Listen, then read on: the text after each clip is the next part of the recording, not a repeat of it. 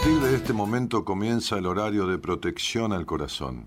La permanencia frente a la radio depende exclusivamente del cariño que cada uno se tenga. Este programa trabaja con las emociones. Cualquier semejanza con la realidad es tu responsabilidad, ya que solo vos podrás afrontar lo que fuiste, lo que sos y lo que querés ser ante un imprevisto impacto con ciertas verdades que desconocías. Entendemos que quizás hayas estado huyendo demasiado. Es hora de dejar de escapar. Gracias por volar con buenas compañías. Con ustedes, Daniel Martínez. Hola, buenas noches, ¿cómo estás?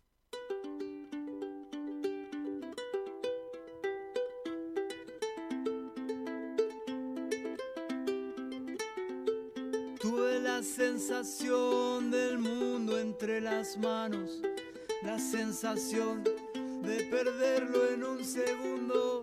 Tuve la sensación de estar acorralado, la sensación de sacarme una mochila de piedra.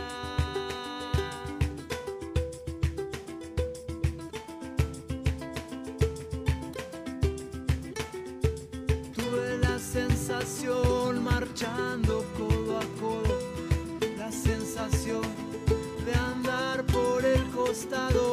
Tuve la sensación de estar enamorado, la sensación de estar congelándome.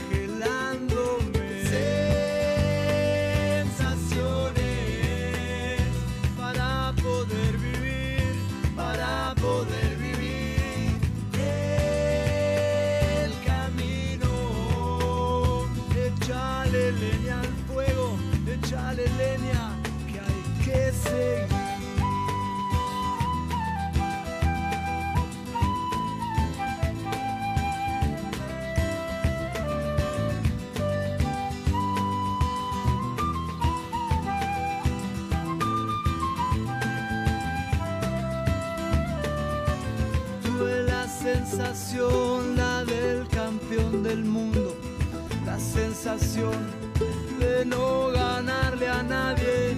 Tuve la sensación, la de la mejor flor, la sensación de estar envenenándome.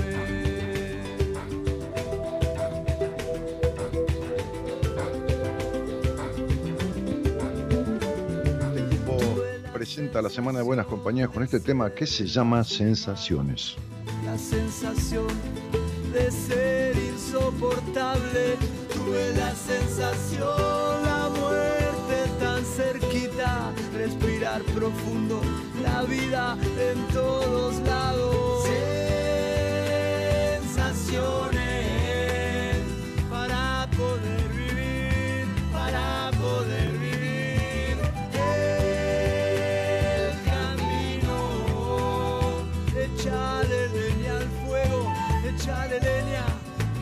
que seguir.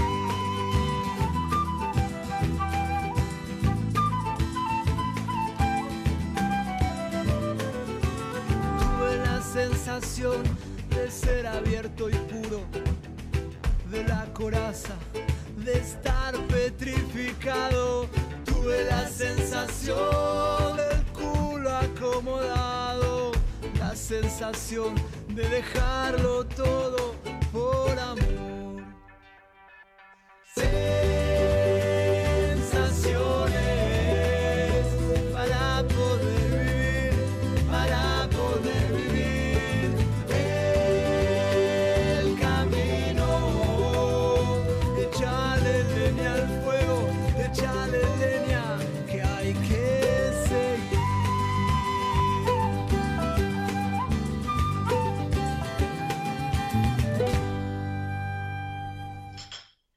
Sensaciones se llama este tema.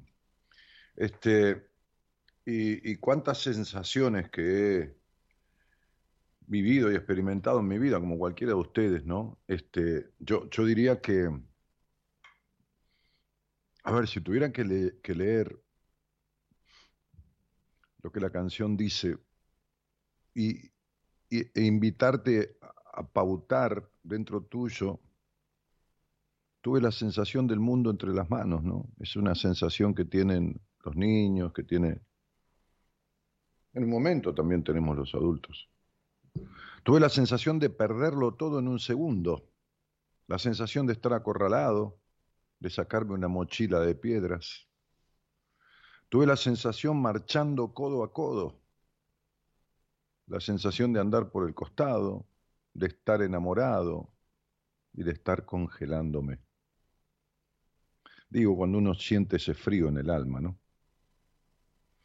Para poder vivir el camino, echale leña al fuego, porque hay que seguir, dice la canción. Y continúa diciendo, tuve la sensación la del campeón del mundo y también la de no ganarle a nadie. Tuve la sensación la de la mejor flor y la sensación de estar envenenándome. La de la mejor flor es por las flores, ¿no? Fumar, la marihuana. Y también de estar envenenándose. Tuve la sensación de ser el más mimado, la sensación de ser insoportable, la sensación, la muerte tan cerquita, respirar profundo, la vida en todos lados. Este, y dice, ¿no? De vuelta al estribillo, y después dice, tuve la sensación de ser abierto y puro, y de la coraza, y de estar petrificado. Tuve la sensación del culo acomodado, y la sensación de dejarlo todo por amor. Y yo no creo que, o sea, no creo que haya alguien que diga que no tuvo estas sensaciones un poco más. Quizás nadie tuvo la sensación, nadie, perdón, algunos no tuvieron la sensación de la muerte cerquita. No la muerte cerquita porque se haya muerto alguien, sino la muerte cerquita de uno. La muerte física de uno mismo. Estar ahí con la parca, ¿no? En un mano a mano, como en el truco. Eh, y justamente, qué loco, ¿no? Yo, yo elegí este tema este, sin, saber el posteo que, mi mujer había hecho hoy en, las redes junto con, con Eloísa. Eh, el, posteo decía cosas simples que podríamos apreciar, ¿no? Este, y, tantas cosas que han escrito, tantas cosas que han posteado. Eh, el viento fresco en la cara, una ducha caliente. Eh, este, a ver, déjenme ver. A ver, ¿dónde están los posteos? Dos de 76 hay. Y, en Instagram hay otros tantos, hay como 150 en total, ¿no? Este, disfrutar de una ducha caliente, el abrazo de alguien querido, la sonrisa de un desconocido. Porque el posteo fue cosas simples que podríamos apreciar, y estas son sensaciones, ¿no? Disfruto todo lo que se me presenta, este, preparar el mate por la mañana y mirar mis plantas, dice Flor de Lis. Bueno, no los nombres no los voy dando. Meche dice comida caliente en invierno, sábanas limpias, ducha caliente.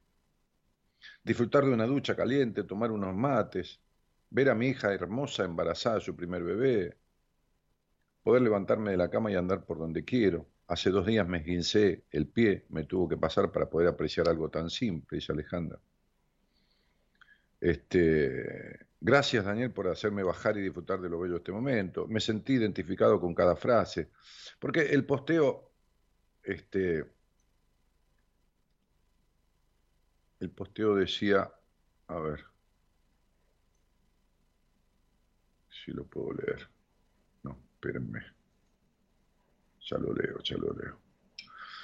Oler a limpio, dormir en sábanas recién cambiadas, ver un capítulo nuevo de la serie que me gusta, cocinar algo y que quede rico, estar saludable, que los duranos que compré al otro día tengan gusto rico, ¿no? Viste que uno los compra, por ahí, por ahí tienen perfume y son una papa los duranos, ¿viste?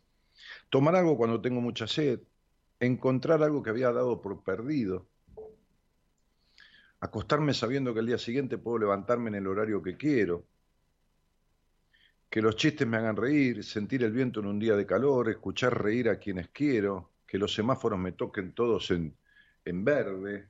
La otra vez me pasó, vine, no me acuerdo desde dónde. Fue una cosa increíble. ¿Desde dónde? Era un viaje de 20 minutos, ¿no? Pero, pero toda Avenida Libertador, desde... Bueno, un tramo larguísimo, habré cruzado como 30 semáforos y fueron en verde, incluso doblando, entrando este, al camino del bajo. Bueno, casualidad, qué sé yo, el tránsito se cortaba y cuando arrancaba justo estaba en verde el que seguía. Bueno, este, ponerme el pijama cuando llego de trabajar. Bueno, e, estas sensaciones, ¿no? Estas sensaciones de, placer. La canción, por supuesto, este, preparar el mate a la mañana, dice alguien acá, y salir a tomarlo al patio. Bueno, la, canción habla de, los extremos, de las idas y vueltas, ¿no? De lo dulce y lo amargo, ¿no? Este, la sensación de ser el más mimado y la sensación de ser insoportable. La sensación de la muerte tan cerquita. Y, en otro momento respirar la vida en todos lados. Este, eh, la semana pasada eh, estuvo a punto de salir al aire por estas cosas de las cosas técnicas que siempre pasan, por supuesto, ¿no? Este, no, no pudimos hacer esa charla que estuvimos, este, que estuvimos esperando. Eh, estoy, estoy buscando. Eh, a ver, ya estoy con ustedes, ¿eh? Porque tengo tantas cosas abiertas aquí en, la computadora que ahí está. Eh,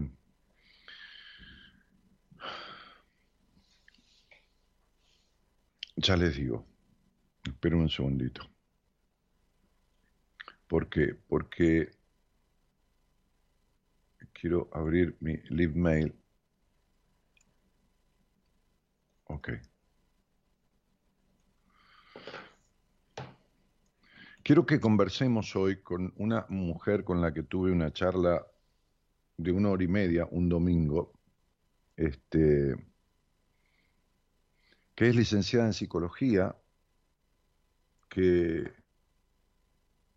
este, participó de la cátedra de psicología médica del Hospital de Clínica José de San Martín, del servicio de psicopatología en el año 80, 81, 79, que estuvo en Francia en, psicopedagogía clínica de adultos, Sarapine en el 82, en Estados Unidos, la escuela Gestalt, este Instituto Monterrey este, en California, del 95 al 99, que estuvo en España, en la Universidad Complutense de Madrid, en gerontología, que es experta en programas socioeducativos en instituciones mayores, en, resiliencia con Boris Cyrulnik en Francia, este, en psicogenealogía, que es la especialidad, no es lo que más me atrajo de ella, sino lo que, lo, que tiene que ver con, con algo que yo quería plantear, ¿no? Este, y que tiene un currículum frondosísimo de haber trabajado en otros países y por supuesto aquí en Argentina. Eh, yo la conocí eh, a través de una nota este, que hizo para un canal de televisión eh, de, primera línea este, este, y que hizo también para, por escrito y que hizo también en la Cámara y que se titula Descubrir la historia familiar es bueno para resolver conflictos, ¿no? Este, y para explicarse los comportamientos, ¿no? Y justamente eh, esta, esta, esta apertura que yo hacía o este tema que elegí para hoy, esto de las sensaciones, tiene que ver con que si bien la vida es una sucesión innumerable de hechos y no se puede esquivar todo lo, controversial y, que siempre haya sol y que nunca llueva en la vida de nadie, ¿no? Simbólicamente hablando, este, también el, no dar pie con bola este, y el estar a los saltos todo el tiempo y, en esta cuestión de, los extremos, este, eh, como saliéndose de eje, como no pudiendo permanecer la mayoría del tiempo en cierto estado, la mayoría, el resto es destino, este, digamos, este, hace que uno se tenga que preguntar obligadamente qué está pasando, ¿no? ¿Por qué de repente este calor y por qué de repente este frío en el alma? ¿Por qué de repente me sale el sol y de repente se me hace de noche en la vida, ¿no? Y así voy. ¿Por qué de repente sentirme lleno un instante y vacío tanto tiempo, no? Entonces yo la invité al programa y gentilmente ella accedió y le, agradezco entonces a, la licenciada, este, con, muchísimos posgrados y muchísima actividad en diferentes lugares del mundo y aquí en el país, este, y esta especialidad dentro de las que tiene, que es la psicogenealogía, que es este María Estela Cucan. A ver si la tenemos acá este, y la, podemos conectar, porque quedó pendiente esa, esa charla el lunes pasado, ¿no? Este, María Estela Cucan. Así es su, su nombre. Estará por ahí, ya está en línea. Hola Estela, ¿cómo estás? Hola Daniel, buenas noches, ¿qué tal? ¿Cómo te va? Muy bien, escuchándote, cómo me estás presentando un poquito, me da pudor, ¿no? Tanta, tanta, tanto título, tanto que decís, así el énfasis que pones, ¿no? Pero bueno. Y mira, qué sé yo, este, me parece que has transitado este, tu vida eh, como has podido, como hacemos todos y como has querido también, gran parte de ella, y en lo profesional, y, hablamos muy, muy abiertamente el día que nos conocimos este, durante una hora y pico, una hora y media, y, que está bueno que uno le dé al otro parte de sus merecimientos, y estos son parte de tus merecimientos, ¿qué es eso? Sí, qué lindo, ¿no? Qué lindo, qué lindo que fue hablar con vos, la verdad fue un encuentro muy mágico porque no nos conocíamos y estuvimos hablando un rato y al rato era como si nos conociéramos de siempre, ¿no? Es Esas cosas que pasan así que son muy, la verdad que muy lindas. Eh, este, bueno. Eh, este, Estela, cuando empezamos a hablar, yo este, te contaba que a través de las experiencias personales, en cuanto desde el lugar eh, profesional en el área de la psicología, y, habiéndolo conversado con mucha de la gente de mi equipo, que son también este, colegas, eh, eh, hemos visto y veo a través de los años y en las decenas de miles de charlas que he tenido en la radio, en muchas de ellas, esta cuestión de repetición de hechos en la vida. ¿no? El otro día, casualmente, yo estaba en una entrevista de primera vez con una eh, este, mujer que, cuyo, cuyas ramas este, actuales y anteriores, ¿no? Este, eh, generaciones anteriores, son todas mujeres, son hogares matriarcales, ¿no? hogares matriarcales. Como así, porque los hombres se, se, van, abandonan, se mueren, que es la misma historia, tempranamente, ¿no? Este, y, y también repeticiones, por ejemplo, de abusos ¿no? sexuales este, de cualquier tipo, físico o emocional, que a veces son peores, este, estas crianzas castradoras en generaciones, ¿no? Si la bisabuela a la abuela, la abuela a la, la, que sería la madre, la madre a la que sería la hija, y así la nieta, y así todo, ¿no? Y esto no es casual, ¿no, Estela? Y yo sé que vos has estudiado con los mejores del mundo, con dos, una, una, una mujer que es símbolo del mundo en, genealogía, en psicogenealogía, ¿no? Sí, sí con una discípula de Anne Schutzenberger, que es una rusa nacionalizada francesa, eh, que ella ha sido la que la tradujo y la que ha escrito libros, eh, que se llama Evelyn Bisone, que es una argentina, pero vive en Francia hace como más de 50 años, y ella ha trabajado codo con codo con, con la que ha desarrollado el concepto y todas sus investigaciones sobre psicogenealogía. bueno, ¿Qué es la psicogenealogía? ¿Qué es la psicogenealogía? la psicogenealogía es un desarrollo de los últimos dentro de la psicología y es una, una herramienta eh, de análisis donde te da un panorama de una amplitud absoluta por sobre todas las líneas que uno pueda conocer en psicología, porque nada más y nada menos que abarca los ancestros. Y eso es muy impresionante si pensamos que cada uno de nosotros tiene por detrás a 10 millones de personas. Somos el último eslabón de una cadena de 10 millones de personas. Eso es impresionante, ¿no? Que nos antecedieron en las diferentes generaciones abiertas en las ramas familiares, ¿no? Exactamente. Somos el resultado del entrecruzamiento de 10 millones de personas a lo largo de cientos, miles de años, digamos. Y eso es sobrecogedor pensarlo así, porque nosotros somos el eslabón que está vivo en este momento. Sí, pero que tiene esa carga genética ancestral y cultural, ¿no? Totalmente. Y cuando nosotros nacemos, al llegar a este mundo, nos encontramos con que, como yo digo para ejemplificar, que me parece que es muy claro esta imagen, arriba de la mesa de nuestra vida al nacer, hay absolutamente de todo lo que viene de todas estas generaciones. Bueno, uno se pregunta, me preguntan, ¿podemos llegar a 10 millones de personas a conocer? No, no conocemos. No.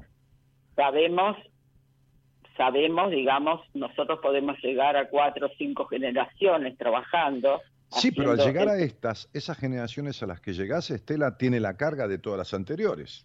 Es como, llegar Total. a todas. No hace falta llegar a, la primera, a las primeras dos personas. Ya la No. tenemos acá, ya la tenemos en nosotros.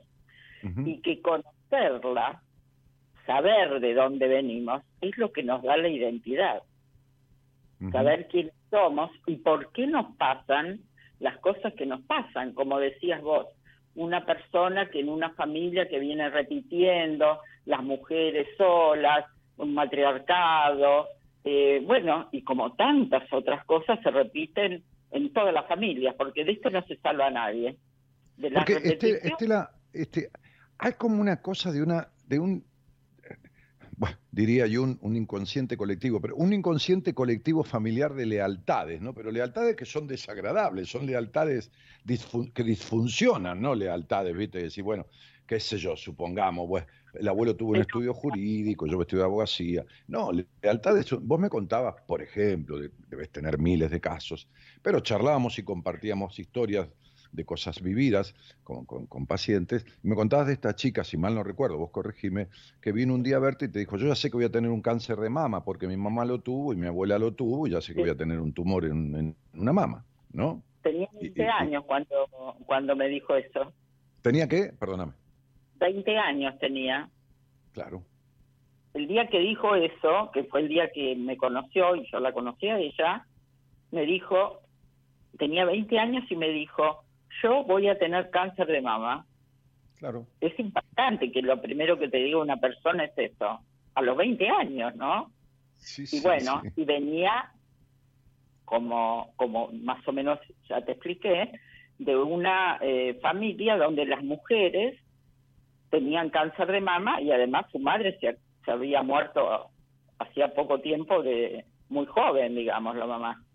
La Sí, sí. abuela, una tía, otra tía, bueno. Y entonces ella ya iba a tener cáncer de mama. ¿Por qué? ¿Por qué pasa esto? Porque ella ya tenía grabado en su inconsciente y además y lo expresaba, no sabía por qué, obviamente, por qué venía esta repetición, pero ella decía eso. ¿Y qué significa eso para la psicogenealogía? Que es la lealtad familiar. Como Claro. vos decís que no, no, no necesariamente es en cosas buenas, sino en cosas horribles también. La lealtad es para ser, es inconsciente, invisible, y es para exactamente para pertenecer, para pertenecer al clan, Al clan. familiar, Al clan.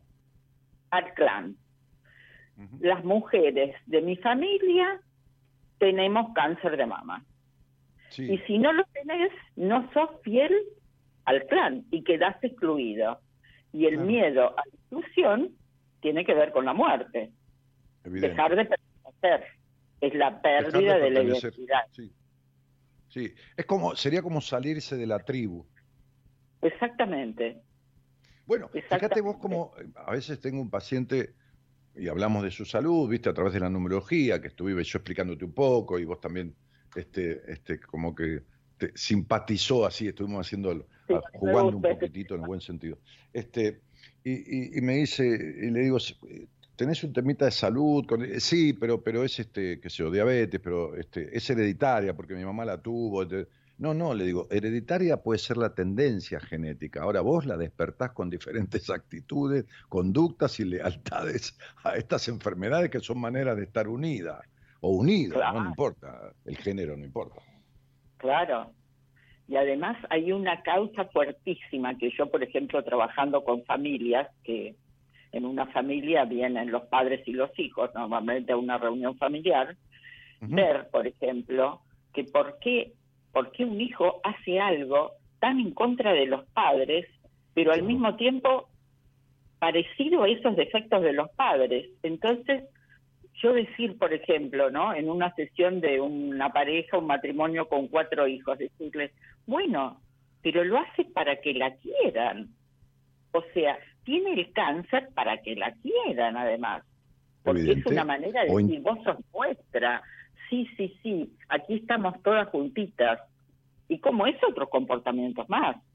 Sí, como, como el intento, eh, hoy me decía, tengo una, una paciente, una persona que me consultó en manos de una terapeuta del equipo y el hijo en manos de una psicopedagoga, que, trabaja mucho las afectaciones, no solo del tema este, del aprendizaje, sino de lo emocional. Este, y el chico con este llamado todo el tiempo de que piensa o quiere o dice que se quiere suicidar. Nadie tiene por qué desoír eso, pero también ese llamado es la misma historia, ¿no? Esta cuestión de, de, vengan a mí, cuídenme como no me cuidaron o como no me sentí cuidado y, quizás es, una amenaza para, para, los padres o para la madre o para el padre que no está, evidentemente, este, en contra de ¿no? lo que pretenderían los padres, pero a su vez es la manera de buscar unirse. Como este, decía, decía este, Alex Rovira, que es este, e, es un tipo que me gusta mucho, español, este, este, eh, citaba a un, a un, discípulo de Eric Berne, este, que escribió un libro que decía, que hablaba de las, de las caricias negativas, ¿no? Este, eh, y, él decía, eh, si vamos por un desierto, decía Les Rovira, si vamos por un desierto, eh, eh, eh, este, muertos de sed, y encontramos un pozo de agua con el agua podrida, incluso con larvas, nos vamos a tirar ahí de cabeza, ¿no? Sí. Nos, vamos a tirar de cabeza. Entonces, cuando citaba a este escritor, citó una frase que decía, entre el dolor y la nada, prefiero el dolor. Obvio.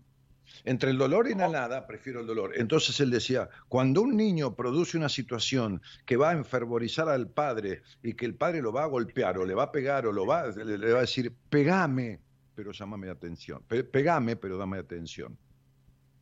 Claro, porque es como además sentir algo, necesita sentir algo, aunque sea que le peguen, pero peor es, la nada, tenés razón. Entre, entre el dolor y la nada. Sí, no, no, no tengo razón yo, eh, no lo dije yo, lo, tomo, eh, lo comparto contigo y con la gente, pero este, entre el dolor y la nada, prefiero el dolor. Es, una, es una frase que, que, me la quedé porque, porque es increíble cómo se, cómo cómo se incorpora en, la, en, lo, en lo vivencial diario de tantísimas personas, este, y que vos lo ves mucho más que yo en lo que haces. Sí, es tremendo cómo se ve eso estas, estas repeticiones o esas caricias negativas, como me decías que dice Alex Rovira, ¿no? Esas repeticiones, en verdad lo que tienen detrás, además, es el ocultamiento de un secreto. Por supuesto, aquellos famosísimos y que hemos estudiado y hemos leído, los que vamos más allá de los libros de los libros tradicionales de psicología, de los secretos familiares, los secretos de familia, ¿no? Exactamente, los secretos, los no dichos. Los secretos que además se repiten porque el secreto tiene como una vida propia, aunque se transmite, que esa, ese impulso del secreto es querer salir a la luz. Y entonces ahí está la transmisión del secreto y que el secreto va de una generación a la otra hasta que hay alguien que lo saca a la luz. Por eso yo siempre digo, hasta, que, hasta, que, hasta que una de las mujeres o de los varones que fueron abusados sexualmente en esa cadena de abusos de tantas generaciones no corte con la consecuencia de eso, que es la represión sexual, la culpa, lo que fuera, no saque a la luz, no ponga de manifiesto, entonces esa cadena no se va a cortar. Y los hijos, los nietos, los bisnietos y los tataranietos seguirán siendo abusados. Totalmente de acuerdo. Así es. Ahora, en cuanto sale a la luz, Chao. uno, no se repite más. Sí, no, pero no se repite más. Este- Para los descendientes, eh, no vamos a decir los años que tenemos porque estamos muy grandes, este, no viejos, los dos. pero, pero somos, eh, eh, somos incluso, grandes. vos no tenés más años, pero tenés más recorrido, porque yo tuve otra profesión antes que esta y, son menos años que vos que me dedico a esto. Pero, pero yo este, tengo los suficientes años, por supuesto vos más en la práctica, para no decretar, pero casi te diría, esto no es una ciencia exacta, asegurar que no hay repetición.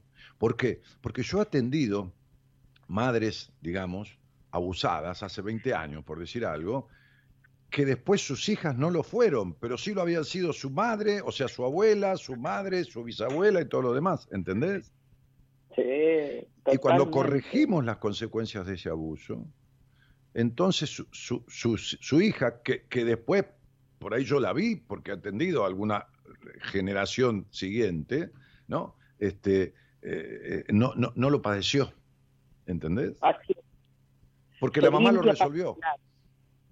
Se limpia para, le- para adelante cuando uno hace un, un genosociograma, que es bajar el árbol familiar y ver quiénes fueron sus padres, sus abuelos, sus bisabuelos, sus tatarabuelos, esas historias que uno va recorriendo cuando uno va dibujando el árbol, que lo Sí. que tiene de bueno es que no es como un No. árbol genealógico, digamos, en donde eh, se sabe quién se casó con quién, cuántos hijos Mm. tuvo, cómo se llaman, dónde nacieron, cuándo nacieron, cuándo murieron, sino que es la transmisión y es el llegar a la médula de, lo, de las historias de esas personas, lo Porque que han vivido, a- Además, Además, lo loco es que el recuerdo de esta memoria ancestral le va viniendo a quien consulta, como le Sí. viene a veces un recuerdo a un paciente mío a través de un sueño o a través de una cuestión vivencial en el tratamiento, porque el inconsciente cuando tiene donde entregarse, cuando, cuando le pones una alfombra mullida, el inconsciente se abre. ¿Viste? Está buena la imagen. A ver si sirve como, ¿eh? Sí, sí, está muy buena la imagen. Sí, ahí se despliega el inconsciente. ve- ve- ve- ¿cuántas veces te han dicho un paciente que vos le decís, mira, cualquier cosa que soñás, contame, y te dice, no, yo generalmente no sueño, no, no sueño nunca. Y si estableces una, una, una transferencia importante en el vínculo terapéutico, que es lo único que sana, porque otra cosa no sana, sino el vínculo, empieza a soñar. De la misma manera con el árbol empieza a recordar. Se, se abren recuerdos, no te digo nombre, fecha de nacimiento, pero sí cuestiones, cuestiones, vivencias de, de- de la- de- de- de- de las generaciones pasadas. Es impresionante eso, sí. Es, es una maravilla ver cómo con la palabra, ¿no? Con la palabra, cuando la gente se pone a bajar su árbol y va subiendo, yo digo bajar el árbol quiere decir ir dibujándolo, ¿no? y Sí, va sí, sí. subiendo por las ramas, por la rama materna, por la rama paterna, y van apareciendo las historias, y la gente se impresiona porque te dice, después te dice, pero yo no sabía que sabía todo esto. Claro. Lo que pasa es que sabemos todo, lo tenemos todo adentro. Lo que pa- es cuestión por, eh, por De supuesto. Este, rojo. El- el- el- la, la información que tenemos grabada a, a nivel genético, que esto no es brujería, es, es genética pura, este, este, este, es mil veces más que la que tenemos conscientemente. Totalmente. Tenemos un universo adentro. Por el eso, universo además esta- esta- esta tarea- esta tarea de, la- de lo psicogenealógico y, y de la- abrir el árbol familiar es una tarea acompañada por vos. No es que el otro se sienta a Ah, dibujar un árbol. totalmente. Como yo antes de estudiar psicogenealogía, ni, ni, ni siquiera de saber que existía la psicogenealogía, trabajaba con unos grupos de mujeres y me acuerdo que yo decía, ya en esa época decía, bueno, nosotros, las personas, los seres humanos, nos tenemos que parir a nosotros mismos. me encanta eso. ¿Te gustó? Bueno, y porque yo en mi libro, en mi libro Mujer Plena, en una parte del libro, que es el séptimo libro que escribí, digo, me encanta acompañar a parir almas. Está bueno. Bueno, y la psicogenealogía es como parir también, parirte a vos mismo. En, dentro de esta familia que te ha transmitido todo lo ancestral, pero que resulta que vos sos un nuevo ser que también tiene que desarrollar su propia historia, su propio deseo, el propio sentido de su vida, no repetir y repetir y repetir. Porque hablaba, hoy con, una, con una paciente nueva que tiene 10 años de, psicoterapia, como digo siempre, de haber ido a terapia, no de haber hecho terapia. Viste que hay dos, es muy grande la diferencia, ¿no, Estelita? una cosa es ir y otra cosa es hacer. no, digo, para ser un poco escatológico, apenas. Una cosa es ir al baño, otra cosa es hacer pis. Uno puede entrar al baño y salir y no haber hecho nada. Pero... bueno, de eso hay miles de consultorios donde no pasa nada. Sí, hablemos claro. Bueno, más experiencia es la tuya todavía y aparte docente y todo lo demás aquí en el exterior, este, este, de tu parte. Pero, pero esta, esta paciente me escribió un mail, yo, yo interactúo mucho por mail con los pacientes para hacer más dinámica la cosa. Este, y entonces este, me escribió este, em, y, me decía, como, como, una de las primeras cosas, ¿no? Estamos recién arrancando. Este, que se enteró que, que, que su expareja, eh, recientemente separado, parece que va a tener un hijo con otra mujer y que el dolor que le causa y que esto y que lo otro y todo lo demás. Entonces agarré y la llamé. La llamé así como, hola, ¿qué tal? ¿No? De una. Este, este, me dijo, hola Daniel, sí, le digo, ¿podés hablar? Sí. Bueno, te lo voy a explicar. Vos tuviste un padre aniñado, ¿no? Sí. Que tu mamá era como la mamá de él. Sí, muy bien. Entonces tu papá este, este era como un hermanito. Sí. Y bueno, cuando yo vivía con mi mamá y mi papá, este, yo salía con algunas otras chicas, le digo, ¿no? Este, no, no salía con mi mamá. Entonces, tu papá eh, como era el hijo de tu mamá, este, terminó teniendo novia afuera y tuvo otros hijos, ¿no? Sí. Bueno, vos lo repetiste. Saliste con un tipo que también repitió esta historia de salir mientras vos estabas con él en pareja y tienen un hijo, la misma historia de tu padre. A vos no te duele este tipo, a vos te duele una herida que nunca se cerró, que es la de tu papá. Totalmente. Claro, mirá la repetición. Entonces yo le decía, esto ayer este, fui hasta Rosario y estuve charlando con una familia y, yo le, les dije esto, le digo, mira, el otro día estuve leyendo un tipo, tampoco es mío esto, ¿no? Pero bueno, eh, las cosas son de todos, ¿viste, Estela? Cuando las compartimos son de todos. Entonces, claro. Entonces este, me interesó mucho un tipo que dijo, cuando los padres se hacen amigos de los hijos, los dejan huérfanos. Totalmente. Totalmente. Bueno, para eso hay un libro buenísimo de un amigo mío que además fue profesor de taller literario durante 10 años, así nos conocimos, que se llama La Sociedad de los Hijos Huérfanos. La Sociedad de los Hijos Huérfanos. Sí. Es tremendo, ¿eh? esa, esa cosa de que las madres compiten con las hijas y se visten igual, o que, los, padres, se sientan a fumar marihuana con los hijos o salen de joda con los hijos. Totalmente, sí. Bueno, no se dan cuenta de la sociedad en que los dejan. Porque un hijo necesita un padre, no un amigo. Para amigos tiene sus amigos. Lógico. bueno, es impresionante, ¿no? Esto, sí, impresionante. Esto psicogenealógicamente, en, en esta especialidad tuya que es admirable, porque así como yo con un la numerología encuentro algunas cosas, vos vas por otros este, este, este, recovecos, digamos, en el mejor sentido de la palabra, encontrando este, no justificaciones, sino motivos reales de reiteración de, de, estas lealtades ancestrales, ¿no? Que, que, es una palabra que tomé de vos, ¿no? Este, este, son como lealtades a los ancestros, ¿no? Sí, es impresionante eso. Es impresionante cómo nos determina y nos limita.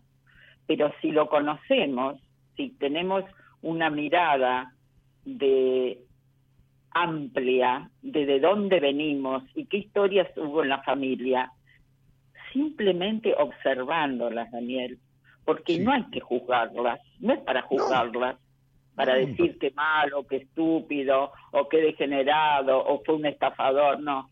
¿Qué pasó? ¿Qué les pasó? ¿Cómo fueron? ¿Qué hubo? Pero con ese ánimo de enterarse, para estar más entero uno, para saber de, un- de dónde uno viene, porque no necesita repetirlo. Solamente No. cuando uno lo ve, es como que se rompe el hechizo. Es, Sí. es un- me sale Parece decir mentira, esto, pero es, parece mentira, pero es así. Vos fíjate que yo, a ver, he atendido un montón de madres de hijas que, de hijas que he atendido, y no de hijas de 20 años, que también, de hijas de 35 y 40, por lo tanto, señoras de 60 y 65 y entre 66 y 68 años, con las cuales tuve que trabajar la sexualidad porque tanto madre e hija fueron abusadas, como también la abuela. ¿Entendés? Entonces, la madre, después de ver la transformación de la hija en todo un proceso que, que- que coincidimos, que vos lo haces por tu lado y yo por el mío, no- no- las técnicas importan, pero importan que, se- que- vayan hacia el mismo lugar. Viste que no todos los caminos conducen a Roma, ¿no, Estela? Esto de que todos los caminos conducen a Roma no es verdadero, ¿viste? Es decir, es una, sí, es una frase muy política y diplomática, pero todos los caminos no. Los que están bien transitados conducen a Roma. Porque si tomás la ruta 3 no vas para Roma. Claro, no me, no me jodas. Entonces, este, en la nota que vos escribiste decís esto por ahí, ¿no? En tantas cosas que decís ahí interesantes, decís, la psicogenealogía asume que los conflictos, los bloqueos y las dificultades son el fruto de los acontecimientos en la historia de la vida de nuestros antepasados. Los traumas experimentados por ellos y que mal elaborados se transmiten de generación en generación. Es decir, que no solo se hereda una genética, sino también comportamientos psicológicos, emocionales, materiales y sexuales que forman parte de la psiquis familiar. Esto es de antología, ¿entendés? No importa, este, viste, que, que a otro no le resulte. Yo, que vivencio todo eso, porque vos sabés que con la numerología llego Claro. al toque, te digo que esto es de antología, porque es así, Claro, es así. es tal así. cual lo escribiste, en esta nota que escribiste para TN. Pero, pero bueno, este, de tantas otras que has hecho. Pero el recorrer el camino de luces y sombras que todas las familias tienen, decís, nos lleva a apropiarnos de la identidad, la marca en el orillo. Pero claro, ¿entendés? Es decir, somos la familia Martínez, por decir algo, ¿no? Con mi nombre este Claro, francés, ¿viste? Tan sofisticado que tengo, este apellido sofisticado. Entonces, somos la familia Martínez, so- somos de los Martínez. ¿De cuáles Martínez? De Ramos Mejía, de Cabral al 800. Ah, sí, yo conocí a tu abuela, a tu abuelo, bisabuelo, tus tíos. ¿Entendés? O sea, hay, eh, eh, y esta, esta es una sensación de pertenencia a la tribu que uno de un lugar inconsciente no quiere desarmar. Claro, claro. Pero al mismo tiempo le, le perturba el presente, le, le impide vivir una buena vida, una tener una calidad de vida en el presente, porque no está haciendo su propia historia. Entonces, una cosa es la historia ancestral y otra cosa es la propia historia, la que uno viene a desarrollar. Ahora, pero lo interesante, ¿sabes qué es? Mira, es, es, es muy, como muy, muy raro, muy loco, pero es así. Nosotros recibimos todos los traumas, los duelos no realizados, eh, las penurias de las guerras, o bueno, o de tantas cosas más que hay en el pasado de nuestros ancestros. Pero también, y por el solo hecho de estar vivos, tenem- nos han, nos han transmitido las soluciones, porque si ellos no hubieran podido, como se dice ahora, gestionar aquellos problemas que tuvieron, esos Claro. traumas que tuvieron, nosotros Claro. no existiríamos.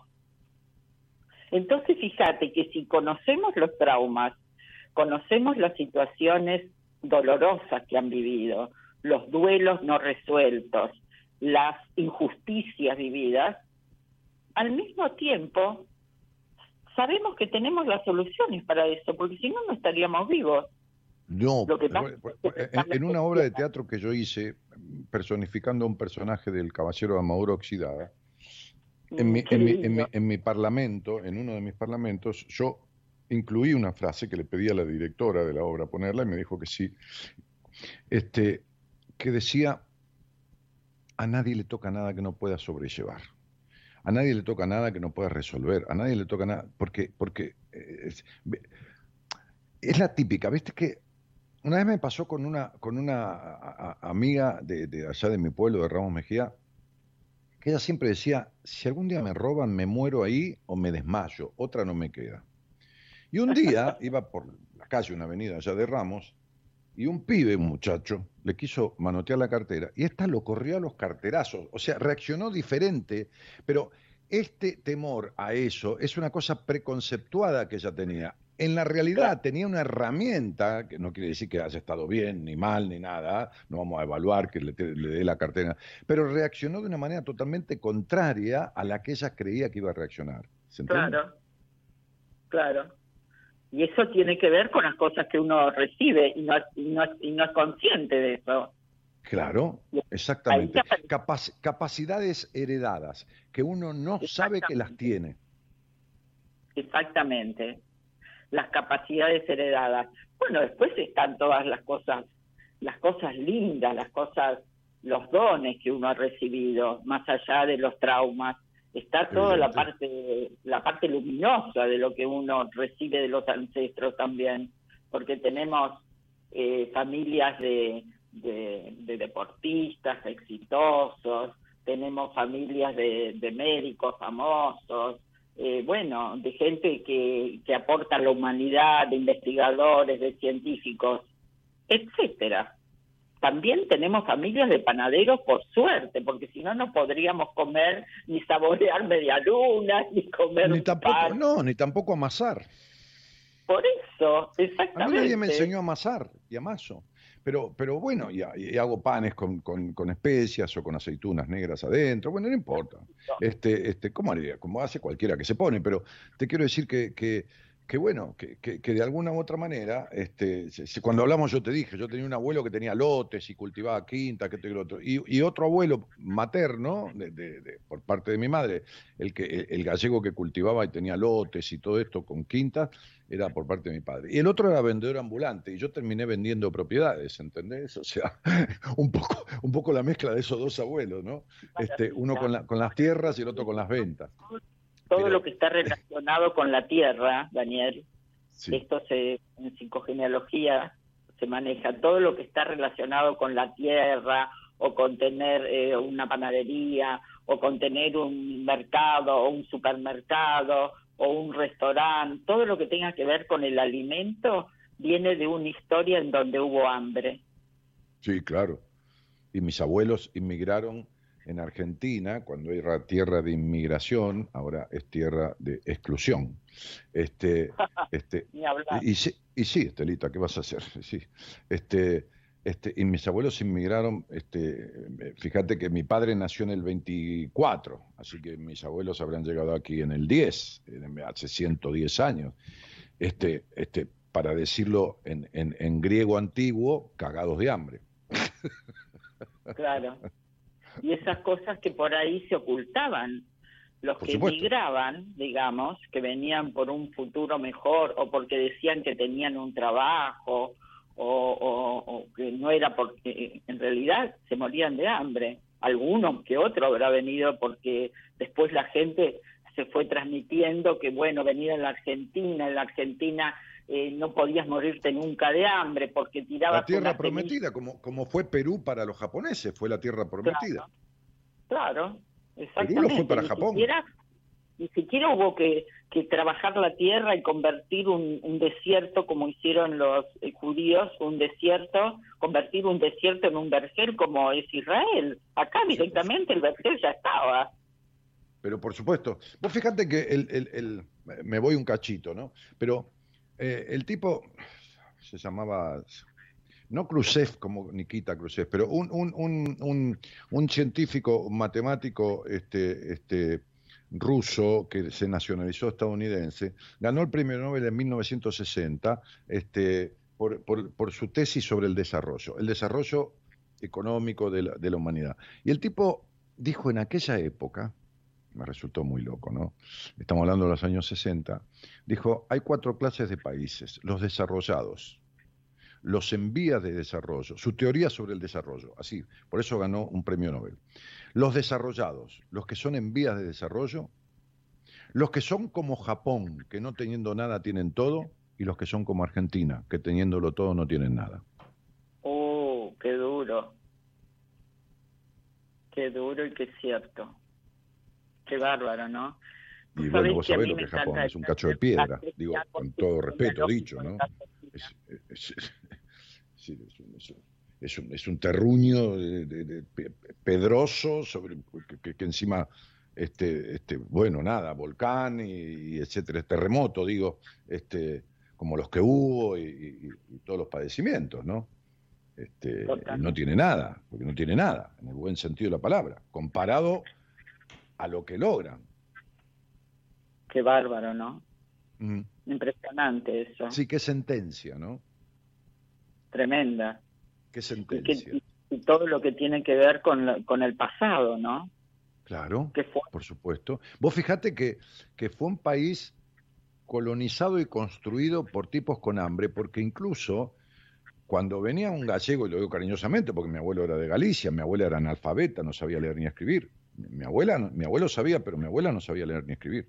Este, y nunca aprendió. Yo le leía el diario a mi abuela, cuando tenía yo 11 años, 12 años. Y la amaba. Cocinaba, que era exquisito lo que cocinaba esa gallega. Pero, este, este, y, mi abuela, a veces venían uno, uno, y empezaba a trabajar y iba trayendo a los otros. No es que se venían todos juntos, la familia. Claro, venían de a poco. Sí. Ahora, esto dice tu abuela, ¿no? Si me permitís, Daniel, hacer un comentario. Sí, querida, eh, claro.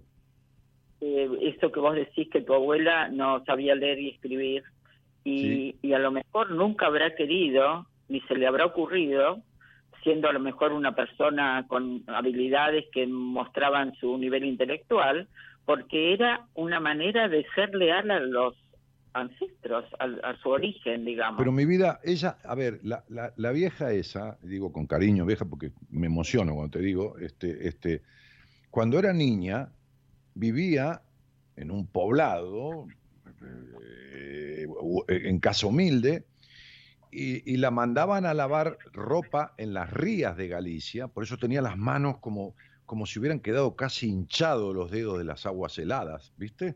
En las rías de Galicia lavaba la ropa y estaba siete, ocho horas lavando ropa y luego a misa y luego a limpiar y a cocinar y nada de colegio. Pero Daniel, escuchame una cosa. Yo cuando conocí Europa, que fue en los años 80, todavía se hacía eso en Galicia. En Galicia y en otras partes de España. Pero no estamos hablando de hace 150 años. No, bueno, mi abuela era de hace 100 años, pero, pero vos estás hablando, de 40. 40 años. Sí, de una generación. Es impresionante. Bueno, Por supuesto, pues yo te estoy contando una historia. De eso, ¿no? La repetición. Ahora, esta gente que, que, mirá qué vuelta que damos, ¿no? Estos hambrientos, y lo digo con todo mi amor, ¿no? Con todo respeto, ¿no? Este, hambriento en el sentido de, hambre, de hambre, de la guerra, de venir para acá, de comer ratas, de venir. Este, me contaba un empresario muy grosso de su momento de Argentina, muy grosso, de una marca nacional, de un producto nacional de construcción, un producto de nivel nacional, en la casa de él, que jugamos a las cartas, este, con él y con otro más, que, son los caños más famosos que hay en Argentina para construcción. Bueno, varios tipos de estos. Yo los conocía porque yo tenía una empresa inmobiliaria en Raúl Mejía. Y bueno, eran empresarios y mi, inmobiliaria era grande y venían ahí, bueno, y nada. este, tipos que gravitábamos dentro del pueblo, ¿no? Y nos juntábamos a comer algo. Yo cocinaba, jugábamos las cartas, otro hacía asado, otro día, bueno. Y entonces el, el, Tano este, ¿no? dicho con simpatía, así le decía yo, Tano, este, este, este, me decía, yo vine en un barco, me mandó mi padre este, a lo de mi tío cuando yo tenía 10 años y veníamos en la bodega. y había tipos grandes y nos daban una comida, ¿viste? Esa cosa que pasabas caminando por el coso y te daban con un cucharón una fuente de un guiso que era pegamento prácticamente. Y nos sentábamos a comerla y había tipos grandes que te la escupían para que te diera Mm. asco y se la comían ellos. Mm. Así que viajé comiendo a escondidas lo que podía, yéndome a un rincón, escondiéndome debajo de un barril o de lo que fuera para, para, para, para poder comer. Qué tremendo, eh. Bueno, esas historias de las cuales yo he escuchado muchas, este, porque, porque bueno, porque por, por, por, por, el barrio donde, donde, donde nació mi padre era ahí nomás, de cerca de, de la estación de Ramos, 15 cuadras, pero era un barrio que se llamaba La Calabria, justamente porque se asentaron un montón de calabreses y también algunos gallegos. Mi abuelo tenía una pensión para inmigrantes. Eh, Este, para, para, para, para inmigrantes, ¿viste? Llegaban acá ah, y hacían los trámites. Y, había montones de pensiones para inmigrantes, porque eran millones los que llegaban. Claro, y mi, mi abuela cocinaba para 20, 30, 40, 50 personas todos los días, que dormían en un galpón, literalmente un galpón, con camas cuchetas, ¿entendés? Claro. Este, y, Claro. y comían comida casera que, que hacía mi abuela, este, y con, con verduras de, de- de la quinta, y mi abuelo tenía un almacén. Entonces, digo, este, estos tipos que construyeron llegaron con hambre, y parece que el hambre estuviese en un lugar tan putamente inconsciente, y perdóname Estela, porque viste, vos sabés que yo hablo así, este, este, que vos fíjate que damos semejante vuelta pasados 100 años y volvemos al hambre, porque, porque no nos hemos despegado de aquella cuestión. Porque, porque las personas contar que no comprenden, cuando vos contar hablas de abrir el árbol y de esto que sabés que es maravilloso y yo lo sé, este, este, este, es para comprender lo que sucedió y este comprender es el paso para esa transformación. No hace falta ni hacer una, una ceremonia ritual ni, ni, ni No. quemar este, qué sé yo. qué. Sí, sí, quemar Totalmente. incienso. sí. Yo te puedo contar exorcismo. una historia.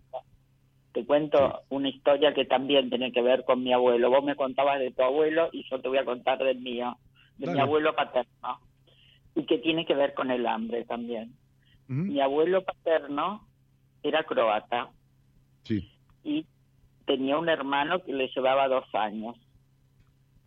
En Croacia me enteré yo muchísimo después, porque esto nunca me lo enteré por mi, por mi, ni por mi padre ni por mi abuelo, que tuve poco contacto porque ellos eran de Bahía Blanca y yo vivía acá en Buenos Aires.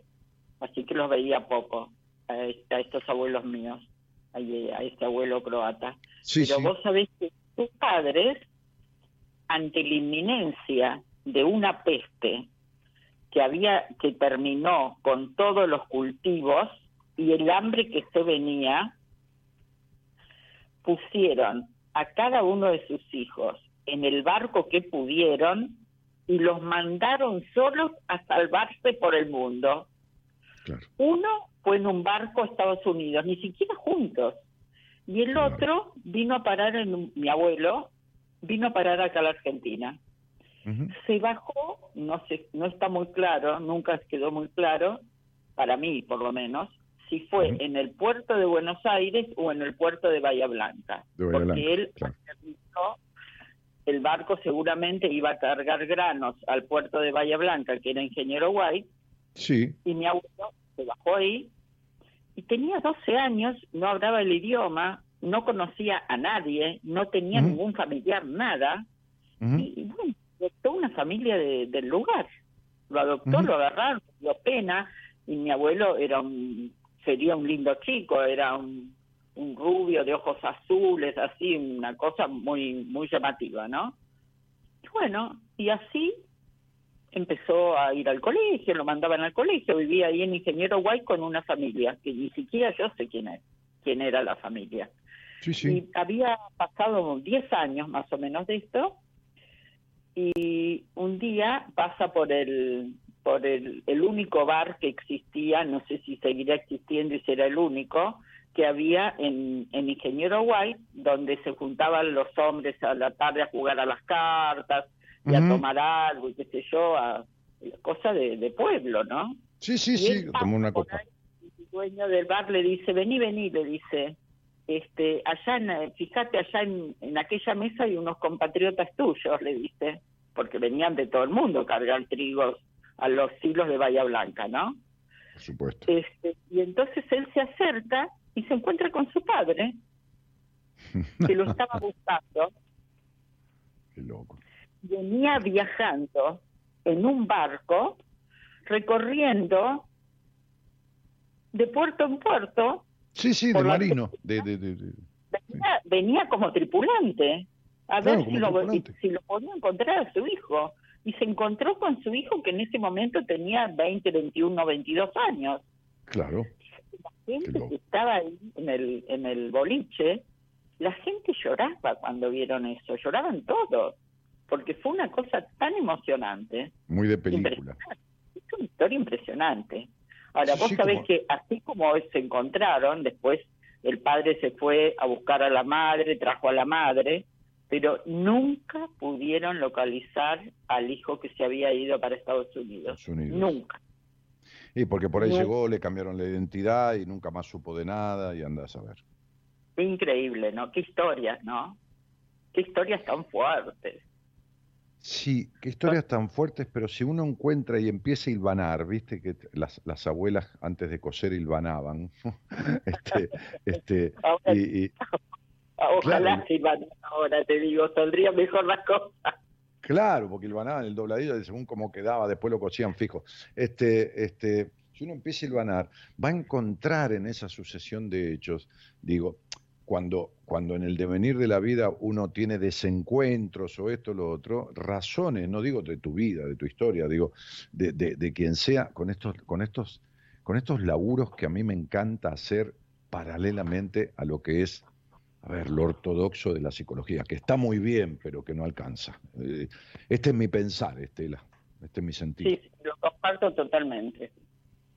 Lo comparto. Hay que tener la mente abierta y hay que hacer otras excursiones, no recorrer siempre el mismo camino, porque recorriendo el mismo camino vamos a llegar a ver siempre el mismo paisaje y llegaremos al mismo lugar. Exactamente. Por, por eso veo, veo que no es que no es con ánimo de, de- de criticar, sino de describir la cantidad en estos tantos años y tantas decenas de miles de conversaciones que he tenido al aire, y digo decenas de miles de verdad, este, este, este, la cantidad de fracasos, porque como dice un amigo que es un notorio médico, psiquiatra, psicoanalista, muy abierto de mente, este, dice, cuando el paciente se ofrece, el fracaso es del terapeuta. Y tiene razón, Estela. Es verdad. Tiene razón, Estela. Porque si yo me ofrezco como cliente y como mal, el fracaso es del cocinero, ¿entendés? O del mozo que me, me trajo la comida mal o, o fría, que es- o del restaurante. Si yo me ofrezco Claro. como cliente y me siento y pido lo que está en la carta y como mal y me voy y me cobran caro encima y el lugar está sucio, el fracaso es del lugar, no es mío. Es decir, Claro. yo tuve éxito porque intenté la cuestión. No es un fracaso de un paciente irse de terapia como entró. Es el fracaso del terapeuta. El paciente es el exitoso porque, porque intentar es el éxito, hacerlo es el éxito. El resultado depende ya de otro. Este, este, este, el resultado depende de cómo el terapeuta... Se... Mirá, Estela, yo te lo digo esto este, con todo el conocimiento de causa, si no ni me animo a decírtelo. El 90, y vos lo sabés, Estela, el Bueno, vos tenés 95% de los terapeutas, el 95% de los terapeutas jamás habla sobre sexualidad. Ni con la iniciativa del paciente. y aunque al paciente se lo den bandeja. Te lo juro, pero te lo, pero, pero yo podría decirle ahora a la gente que está, que está eh, escuchando y está posteando acá al lado de la transmisión. Le podría decir, díganme, los que hicieron terapia, cuántas veces pudieron hablar de sexualidad o el terapeuta les habló de sexualidad en su terapia. Y vos sabés que eso es una aberración. Claro. Y que hablar de la gente que tiene problemas de identidad. No, por supuesto.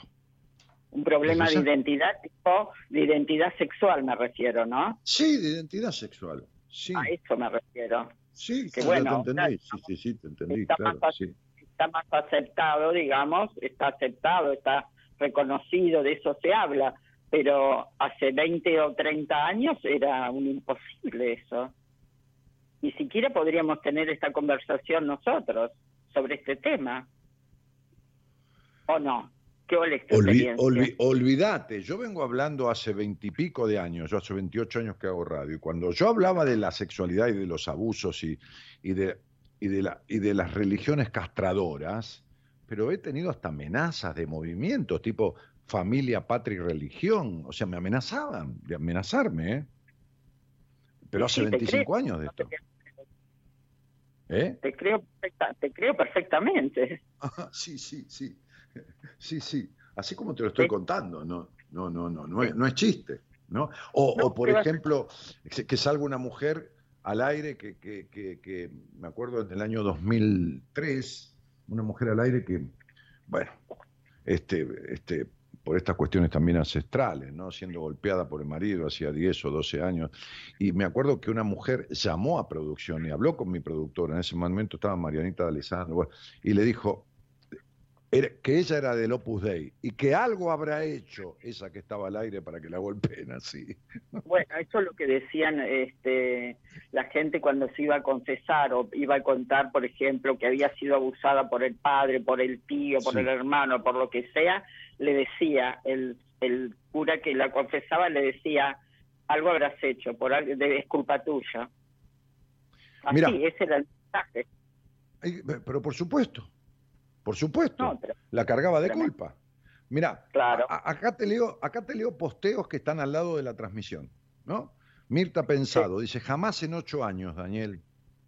Estrella Re dice, es así, yo comencé, espera, yo comencé, porque se me va, empiezan a escribir, yo comencé con ello con mi terapeuta y si no vuelvo al tema no hay caso de que lo charlemos. Estamos hablando de sexualidad. Viste que yo te dije, le pregunto a mi público este, eh, de esta cuestión y vas a ver cómo enseguida es cierto, dice, te, y te, lo, te lo dicen inmediatamente. Pero de lo que habla eso, de, de que el terapeuta no puede hablar de sexualidad, es de su propia problemática no resuelta. Pero lógico, pero, más, pero, más, vale. Pero escuchame una cosa, un, un, médico psiquiatra psicoanalista, que no sé que yo te nombré, que es compañero de equipo y fue profesor mío en psicopatología inclusive, este, este, yo tomo una paciente con dos años, y con, dos años de, terapia con este tipo. Entonces, en un momento, con su numerología, le empiezo a hablar de la crianza castradora que tuvo, de una madre este, así, del padre así, de esto, de sus dificultades en la intimidad. Hablamos de todo, ¿no? De tu trabajo, de todo, pero también de eso. Entonces le digo, vos hablaste con el doctor, yo te voy a decir esta frase, que, es, este, viste, tan emblemática. Entonces, en un momento, ella, ya pasado el año y medio de terapia, le dice, animándose, dice, me gustaría hablar de mis problemas con el orgasmo. Esto, esto fue hace cinco años. El tipo le contestó, ese es un tema íntimo suyo, no es para traerlo acá. ¿Me estás escuchando, Estela? Ay, qué tremendo, qué soledad, Dios mío, qué soledad. a mí estas cosas que me promueven indignación. indigna directamente. No, yo reputeo, ¿viste? No, no, bueno, bueno cada, no, no, vos sos uno, nada más. Vos sos todo nada más. Pero yo, yo, este, yo que me hice en un café yendo al bar con mi papá, como decía vos, a jugar a las cartas, este, soy, soy, me enojo mucho, me enojo, a, vos te indignás y yo te lo entiendo, y es la misma cosa que me pasa a mí traducido en otro lenguaje, ¿no? Pero, pero, pero, eh, pero de esto, pero de esto olvídate. Te podrían dar testimonio a la gente que está escuchando. No solamente falta de profesionalidad, sino falta de empatía con el ser humano. La verdad, ¿no? La verdad. Sí, porque vos no podés rechazar un tema que el paciente trae, aunque sea para darle una devolución que lo calme pero rechazarlo de ninguna manera, ¿se entiende? Qué terrible, qué terrible. Ahora vos sabés, por ejemplo, yo a, mis pacientes, tengan la edad que tengan, la verdad que cuando vienen por primera vez, los escucho porque vienen, etcétera, etcétera, y después les digo, ¿qué querés preguntar? ¿Qué querés saber? Claro. Usted se desconcierta. Claro. Pero, pero todo lo que quieras. Como, claro. como qué? No sé lo que se te ocurre, ¿qué quieres saber de mí? Porque así como vos me contaste todo esto que es tuyo, a lo mejor podés querer saber algo de mí y yo te lo puedo decir. Porque nosotros... ¿Viste esta cosa del hermetismo, de que el terapeuta está sentado ahí y no, vos no te enterás de nada de... Yo, hay, gente que viene y que le han obsequiado una entrevista conmigo, para el cumpleaños, ponele, ¿no? El otro día una mujer me dijo, no, tengo una amiga que me dijo que yo te viera a vos y que tú... Bueno, está bien, pero espera un poco, vos también aceptaste o tu amiga te puso un revólver en la cabeza. No, no, no, está bien, yo acepté. Bueno, ¿escuchaste un programa mío o no? ¿Leíste algún libro o no? No sé, ¿leíste un comentario aunque sea en contra? No. Buah, ¿qué querés saber de mí? Le dije yo. Porque está sentada con un extraño. No, mi amiga me recomendó. Sí, pero escúchame una cosa, hay gente que le recomendás una comida y esa comida la prueba y no le gusta. Por lo menos yo te voy a explicar un poquito de mí. Resulta que hace 30 años yo hacía tal cosa en mi vida y en cinco minutos le hice un, repaso de mi existencia. ¿Entendés? Está bueno. Ahora, una pregunta que sí te digo que me han hecho, pero no en la época donde yo tenía la cabeza tan abierta como para decirle que me querés preguntar y lo, lo decía. En aquella época no, era más joven, no tenía esa, esa mente. Pero una pregunta que sí me hacían exclusivamente los padres era preguntarme si yo tenía hijos cuando yo iba a ah, tratar a un niño. Esa ah, era la única pregunta que me hacían cuando yo en esa época no acostumbraba a plantearlo a la persona si querían saber algo de mí. Claro, es como decirle a un tipo que, es cirujano si alguna vez se operó de algo. No necesariamente. Claro, pero era, como saber si yo, el hecho de la experiencia de ser madre, aparte de ser profesional, era como que era una garantía para, para los padres. Saber sí, claro, seguro. claro, que no es ninguna garantía. Mira, yo atendí, yo, atendí, yo atendí una señora muy aseñorada, del lado norte del Gran Buenos Aires. Este, profesional de la psicología, con, calcularle como 28 años en aquel momento, te estoy hablando hace como 7, 8 años atrás, como 28 años de profesión. Hacía 20 años que estaba casada con un psicópata. Ah, bueno. Y, vivía, no, y vivía con él. Y yo me acuerdo que ella tenía un buen nombre profesional en la zona y su consultorio lleno. ¿Y vos qué pensás de eso? ¿Cuál es tu conclusión?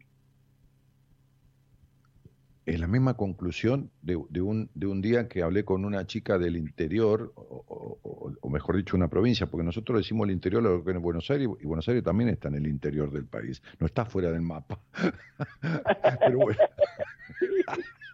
Es como si Buenos Aires estuviese en Paraguay, qué sé yo, ¿no? Entonces, esa gente del interior de Argentina, los porteños no sé qué mierda se creen, pero bueno, no importa. Entonces, bueno, yo soy de acá también, pero eh, tengo ese concepto, ¿no? Entonces un día atendí al aire, yo, este, siempre digo que, la mejor mentira es la verdad, porque uno no, tiene por qué este, acordarse diciendo la verdad, ¿no? Porque a mí hay gente que me escucha hace 20 años, por ahí hay alguno que está escuchando que escuchó ese conversación. Entonces una chica al aire, como de 20 y pico de años, recibida de psicóloga hacía dos años.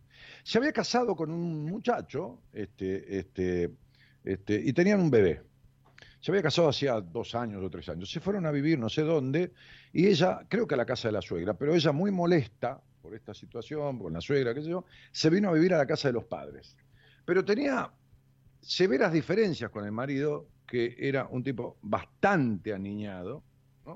Este, por no decir boludo porque queda mal, este, y, en el medio de una conversación conmigo por teléfono me dice, eh, no me acuerdo los detalles de la charla en sí, pero en el medio de la conversación me dice, por eso yo, estamos los tres en un cuarto donde yo duermo en la cama con mi hijo y mi marido en el piso sobre un colchón. Mm. Entonces yo le contesté, Mira, vos te recibiste psicólogo, digo, sí, mira.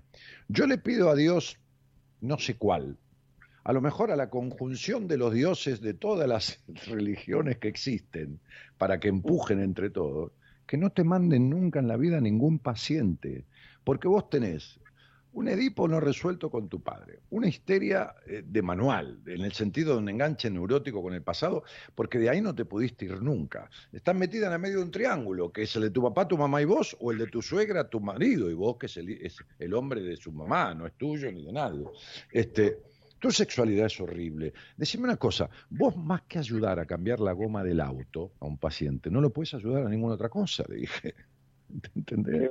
Entonces, es lo que le dije a la, a la, a la mujer, del, a esta psicóloga con su psicópata, le dije, pero vos no tendrías que atender a nadie, vos estás cometiendo un fraude. Porque para llegar a un psicópata tenés que ser una melancólica consuetudinaria, tenés que tener un montón de condiciones de, crianza o de vida en tu infancia no resueltas, justamente las que no vas a poder ayudarle a resolver a nadie. Porque le dije, un médico no puede decirte que no tenés que fumar más tirándote humo en la cara. Qué bárbaro. Porque pierde autoridad. Todavía ella me dejó una frase, me dijo, te voy a dejar una frase porque un día voy a escribir un libro, una frase sobre un psicópata. La frase que le subyace al psicópata en su conducta posesiva es podrás dejarme pero olvidarme jamás. Por eso, aunque vos mm. te puedas separar, se te mete en, esto, se te mete por todos lados, vuelve esto, lo otro. Esa frase me la dejó ella. Y se fue. Qué bárbaro, pero yo me imagino que su éxito estaría dado por la por la histeria galopante donde andaba todo el tiempo seduciendo. Ah, claro. Sería eso, la histeria propia del que hace pareja con un psicópata. Por supuesto. Qué bárbaro, ¿no? Qué locura, qué, qué, qué, qué, bueno, pero el problema, el problema no es que padezca de esto, que, lo he tratado infinidad de veces, lo he tratado en pacientes femeninas infinidad de veces, sino que es la terapeuta. Claro, bueno, estamos muy asustados por estas cosas, Daniel. y cada vez las vemos peores, porque la verdad que no hay garantías en la en la formación puede haber garantías porque podés tener buenos alumnos de buenas universidades, con buenos promedios, con eh, diplomas de honor y qué sé yo, pero resulta que tenemos unos locos bárbaros y nadie se ocupa de detectarlos a nivel de... pero, ah, pero yo le decía ayer a esta gente eh, ahí en, en esta charla que tuve en Rosario con un matrimonio y su hijo, digo, para, para manejar un, micro de larga distancia, y está muy bien que así sea, se hace un, un test psicológico y ambiental. Bueno, para manejar tu propio auto. Sí, pero para manejar un, para llevar pasajeros es más profundo, para llevar pasajeros es más intenso. Este, pero nadie te hace un test este, este, este, serio cuando vos vas a tratar pacientes después. Qué tremendo, ¿no? Claro. Bueno, vos sabés que un señor titular de cátedra de violencia familiar que sus libros se utilizaban como texto en la carrera de psicología sobre abusos y familia, que estuvo preso por abusar de niños. Vos lo sabés muy bien, porque vos conocés ese caso, yo ya lo sé, no vamos a hablarlo, pero vos conocés ese caso este, internamente, sabés los pormenores. Porque estuve hasta en una presentación de un libro de él. Claro. Sí, sí, sí, pero sabés también después todos los manejos y todo. Vamos a dejarlo. Este, pero, ¿eh? no quiero, no quiero ser este, no quiero ser víctima de una demanda. No, por supuesto, pero, pero, pero, bueno, ese tipo, e, ese tipo era, eh, eh, a ver, te lo voy a decir en, en un sentido, este, este era el experto, el, el, el, mejor, el experto en, en Hispanoamérica era el consultor de países, de universidades y de gobiernos acerca del abuso sexual infantil. Era especialista en eso porque él era el máximo abusador de todos. Tenía la claro, nadie lo conocía mejor que él. Y lógico, era el que mejor podía hablar del tema. A mí me gustaría saber cómo habrá sido la madre de Donald Winnicott. bueno, Dios mío. no vamos muy lejos, pero bueno, esta es la realidad, ¿no? Por suerte, y tenía dos redes, dos redes manejaba, dos redes de pedofilia. Qué bárbaro, ¿no? Sí. Esto como hemos tenido un juez, vos fíjate, ¿no? Un juez de la Suprema Corte de Justicia que un día dictaminó que a oscuras el acceso de sexo oral, de, de penetración por la boca, no era abuso, si se estaba oscura, de un adulto hacia una menor. Claro. Bueno, eso también es depravación mental, ¿no?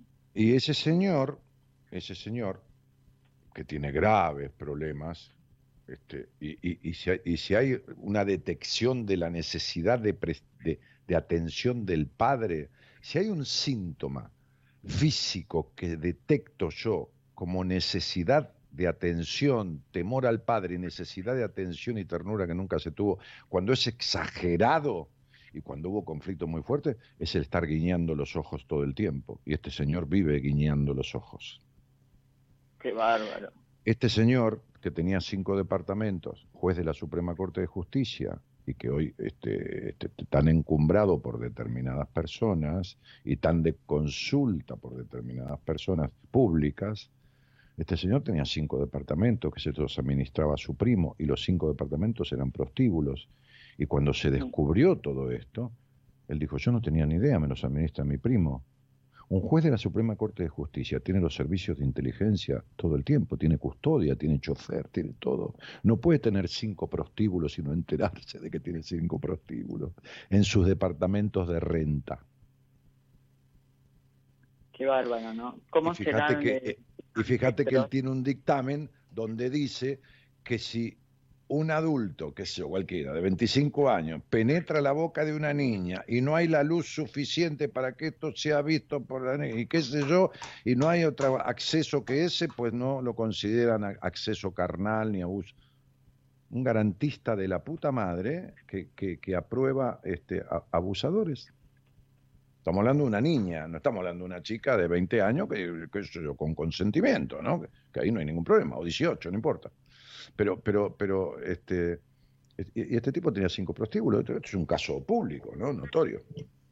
Sí, Entonces digo, digo, eh, hay la misma, la misma perversión psicológica, psicológica, no solo perversión del derecho penal, se da en terapeutas que tienen pacientes durante años. Un día vino un pibe, un pibe de 28, 29 años, y había hecho 7 años de terapia. Entonces este, vino una primera entrevista. Y yo le pedí su nombre y empecé a hablar de su vida y que esto y que lo otro. Me escuchaba, bueno, me vino a ver.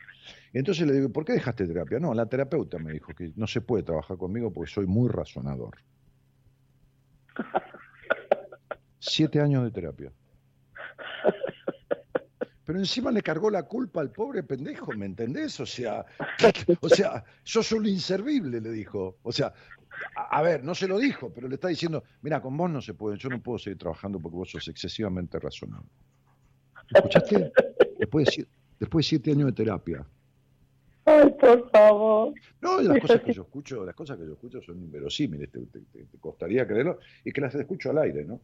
Sí, sí, Liliana Norma Castro, ese es el juez Zaffaroni, justamente. Zaffaroni es el juez que tenía los cinco prostíbulos, que es un caso público, y que vive guiñando los ojos, ¿no? Tic nervioso típico del llamado de atención a un padre tremendo, ¿no? Como hoy estaba escuchando a un notorio periodista con una capacidad de la puta madre llamado escribano de apellido, sobre el cual han escrito un libro que ha salido ahora, un tipo ya retiradísimo de ochenta y pico de años, y él conoció a la familia del presidente de la Rúa. Y, habló con el hermano del presidente, porque lo conocía cuando de la Rúa era presidente, y le contó anécdotas de su familia. Y le decía, este tipo, lo escuché hoy con, con- con un periodista muy conocido, este, y muy criterioso. Le hizo un reportaje, porque el tipo es una institución. Este, este escribano es una institución dentro del periodismo. Este, el, eh, eh, eh, el hermano de, de, de la Rúa este, le decía, cuando mi padre, que era abogado, venía a cumplir el ritual del almuerzo, según fuera el golpe que daba en la puerta, era donde mi hermano y yo nos escondíamos en la casa. Qué bárbaro. Cuando dábamos exámenes, tanto mi hermano como yo teníamos terror de sacarnos distinguido y no sacar excelente por los Mm. golpes. Entonces, este tipo, el periodista, con un criterio muy, se ve que un tipo, hasta te diría, o esa sabiduría, viste que hay tipos que tienen una sabiduría inmanente, viste, y no estudiaron nada y no hicieron nunca terapia. El tipo decía, entonces, no por nada de la Rúa fue abanderado de primaria y de secundaria y usted, le dijo al periodista que es universitario, y yo que también lo soy, sabemos lo que significa sacar una medalla, medalla de honor en una universidad y encima pública.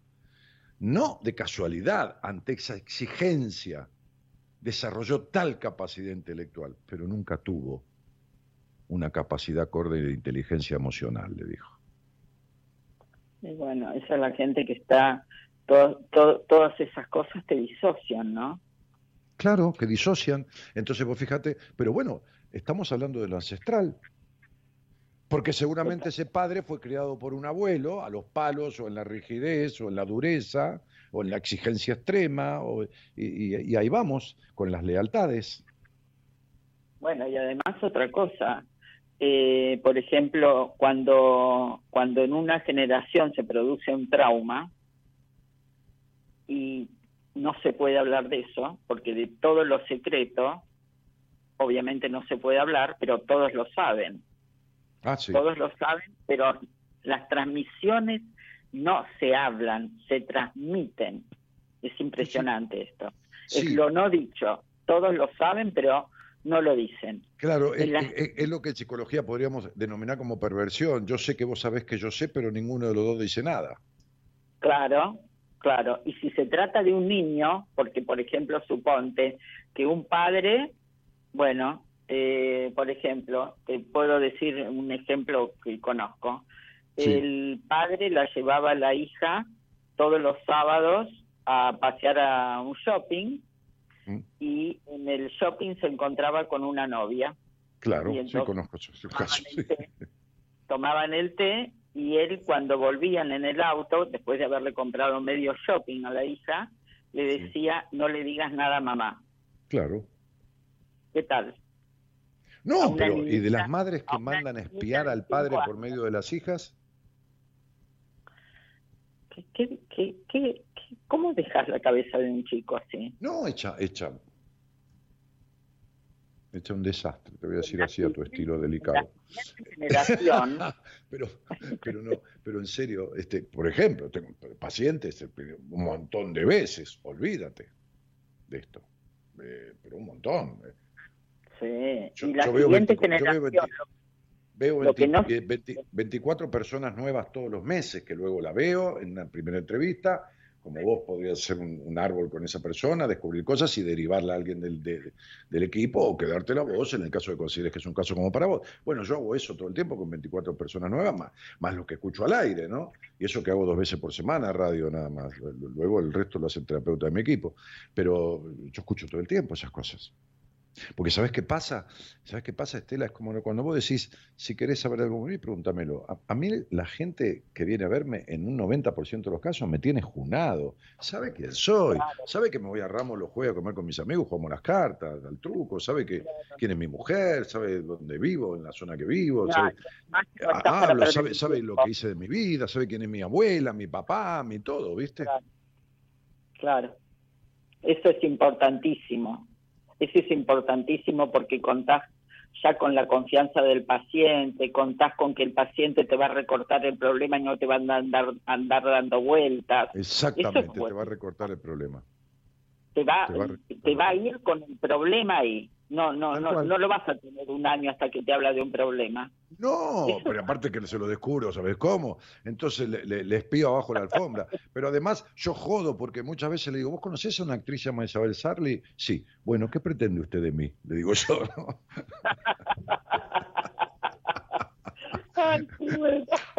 para, desdramatizar, Estela, deja joder, porque ay, son tan dramáticos, muchas veces son tan solemnes. No tiene nada que ver la seriedad con la solemnidad, Estela hay que ponerle humor a esto. claro, vos una tipa, digamos, seria y responsable en lo tuyo, pero no sos solemne. Para nada. No, para nada.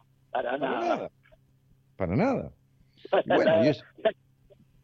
un niñito que estaba atendiendo yo, este, con, había tenido una, una problemática difícil, pero ya estaba mucho mejor. Y un día me dice, Estela me dice, yo voy a tener que venir toda la vida acá. qué lindo, qué divino. Toda la vida entera. Y a mí me agarró un ataque de risa y me decía, ¿por qué te reís? Y dije algo, te dije, me decía, no, le digo, pero ¿cómo vas a venir toda la vida? Le digo, y en ese momento tendría 10 años el nene y vendría desde los 7, ponele, que ya es bastante para un niño, ¿no? Pero bueno, la problemática era tremenda. Pero bueno, lo sacamos bueno. Pero a, mí me quedó, a mí me quedó algo que vos me contaste ese día que charlamos de tantas cosas. Me quedó algo muy, como muy simbólico, ¿no? Este, hay un laburo que yo hago a veces en terapia con una paciente que me hizo con alguna paciente que me hizo acordar a eso, ¿no? Este, cuando vos le hacías dibujar a algún chico sobre su padre o escribir o sobre su madre, y un día vos me contaste que le dijiste a alguno de los chicos o les decías, este, ¿y qué hacemos con esto, no? Que dibujaste o que escribiste ah, acá, y, los chicos te contestaban, y lo quemamos. Sí. Sí. Qué, fuerte.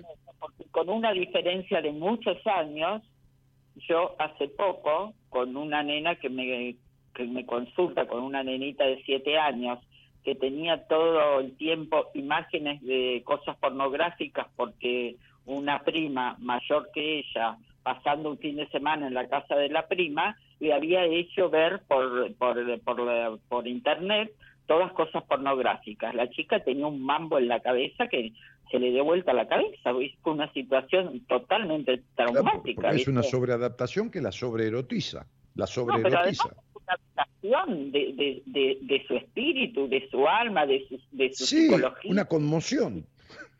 Sí, es como es una situación traumática, es como una violación a su pero Lógico, pero a ver, eh, pero pero la perversión llega, eh, la perversión psicológica llega a un punto. Yo tuve una paciente que, que, que, el padre le decía, este, quédate quieta, no, quédate quieta, no te rías, porque si te reís vas a llorar, además cuando te reís pareces puta.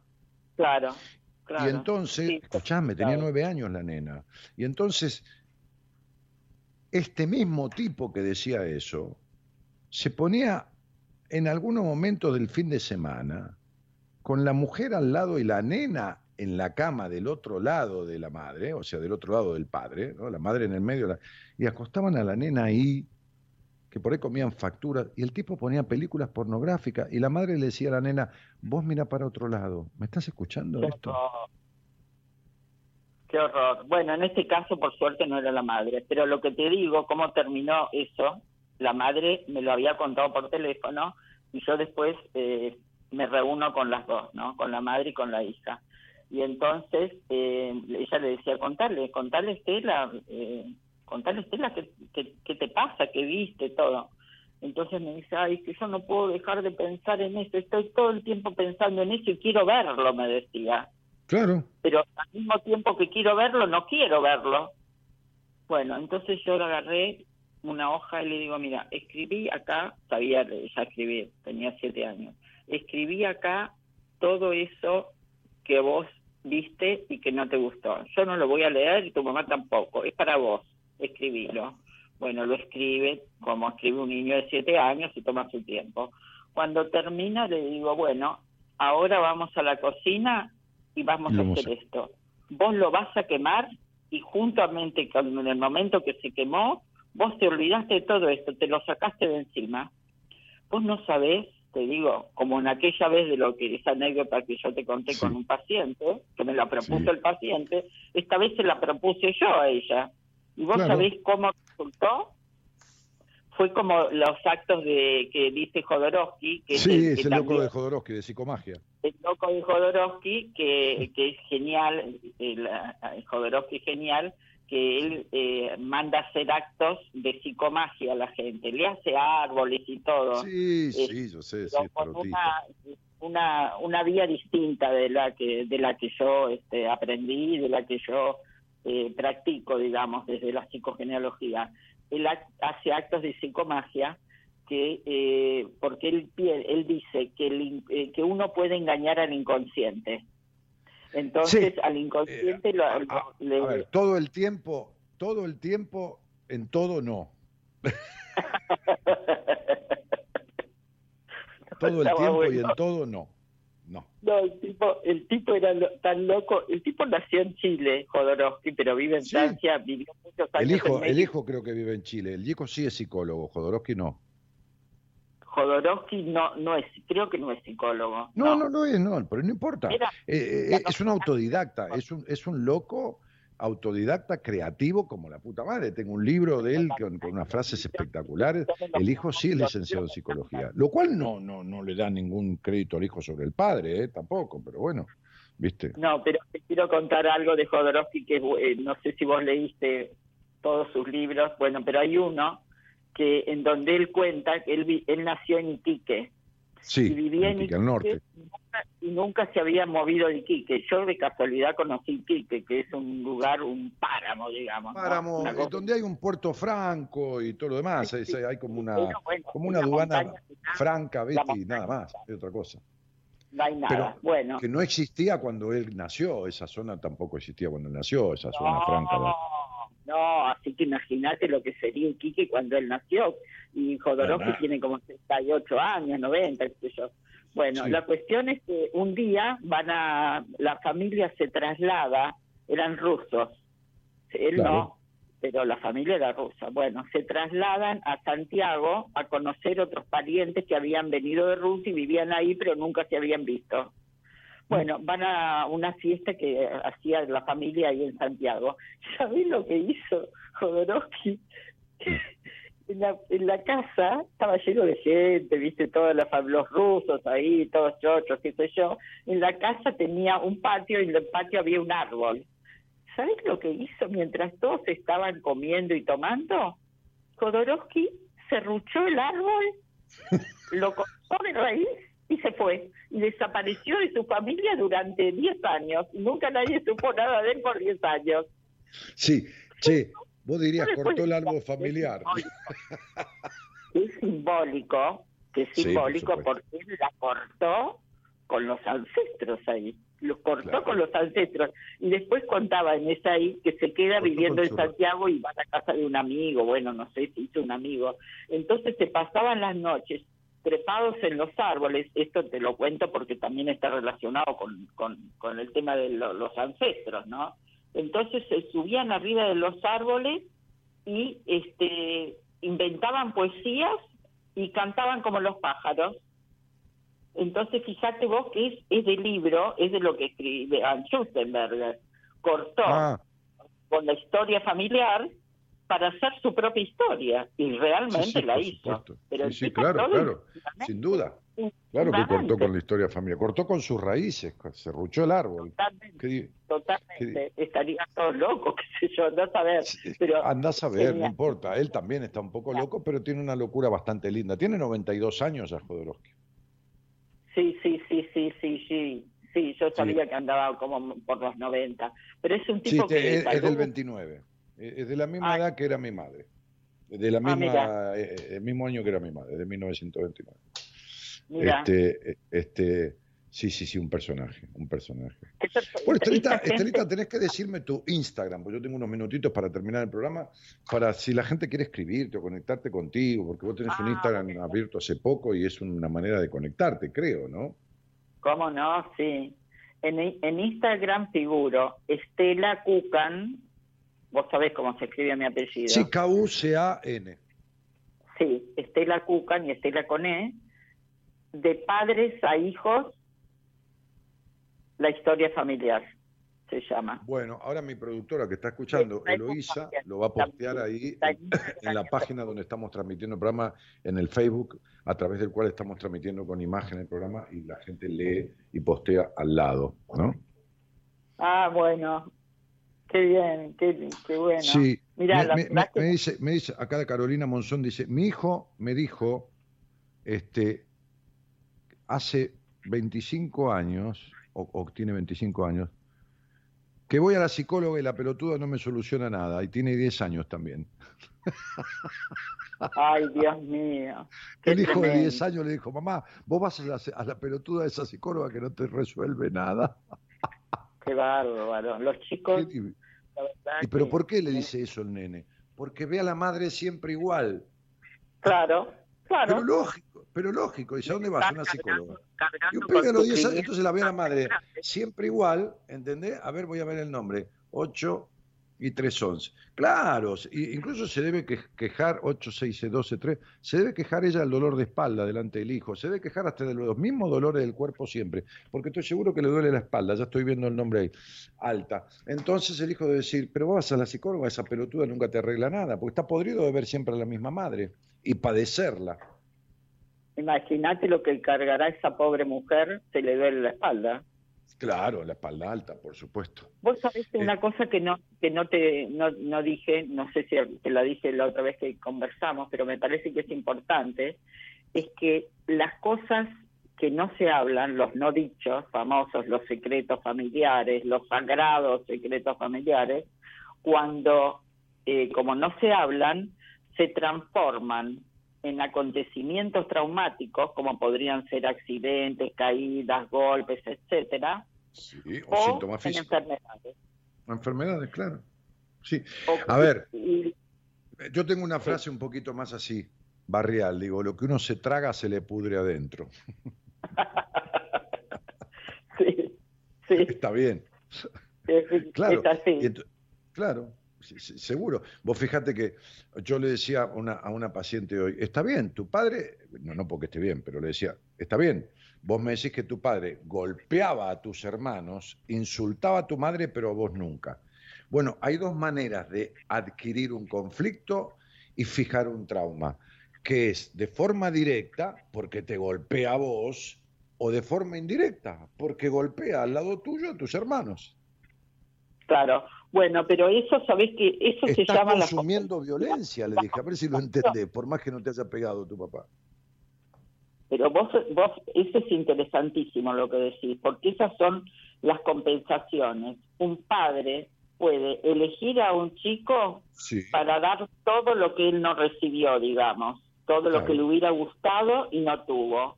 Y al otro, al otro hijo le transmite exactamente y le hace exactamente todo lo peor que le hicieron a él. Mira, el otro día me decía un médico cardiólogo que es un tipo tan abierto que, se puede hablar de lo que sea con él y con un criterio que vas por tu corazón y a los últimos cinco minutos te habla del corazón. Estuvo una hora hablándote de 70 cosas que tienen que ver con vos, con el cuerpo, con cómo te sentás. Con. Entonces me dijo, siempre hay uno, siempre hay un hijo que termina siendo el basurero de la historia. Claro. El basurero de la historia familiar. Y yo le pregunto, cuando, cuando yo veo a un chico así, le pregunto, en, cuando estoy a solas con algún, con, en especial con la madre, le pregunto, este es el prefe, ¿no? Ah, el prefe, claro, el preferido, sí.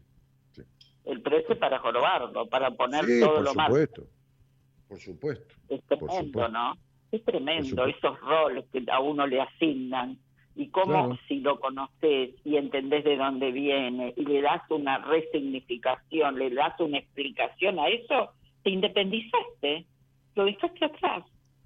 es Pero claro, yo, me trajeron un chico de 11 años para que yo lo viera, porque la psicóloga no sabía qué carajo hacer con él después de siete meses. Por lo menos fue honesta, no esperó siete años. Entonces este, le dijo a los padres, mire, yo estoy más desconcertada que ustedes. Bien, la tipa, la verdad que bien.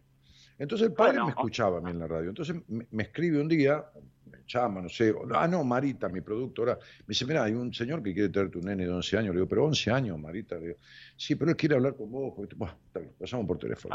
Me dice, me dice, mira, mira, mi problema es que mi hijo no come hace siete meses ninguna comida que mi mujer prepare. Opa sí, bueno. Le tengo que cocinar yo. Entonces le dije, ¿y lo que vos haces lo come y esto y lo otro? Sí. Bueno. Entonces, este, digo, bueno, mira, tráemelo. Va, yo creo que andan por un par de lados la cuestión, pero no más que eso, así que vamos a poder este, descularlo, le dije así. Entonces me dijo, bueno, este, vos cuando lo podés ver, que yo, bueno, y acordamos, ponele que hoy eh, hablé el lunes y acordamos para el jueves a las 5 de la tarde.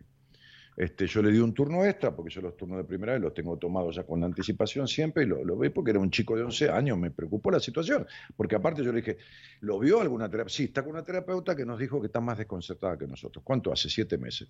Ah, cuando empezó el problema se lo llevaste. Sí. Listo, tráemelo. Bah, viene el pibe. Ah, no, el padre me dice, bueno, te lo llevamos con mi hijo. No, con tu mujer no, hermano. Si, si, el pibe enloquece con tu mujer, o sea, el pibe se pone irascible, resistente y todo lo demás. No, tráelo vos. A tu mujer déjala en algún lado. Bueno, y que hacía la él, ¿Eh? además. El que ¿Eh? hacía la consulta era él. No, está bien, pero yo quería hablar con el chico solo. Después lo cité a los padres, ¿entendés? Mm.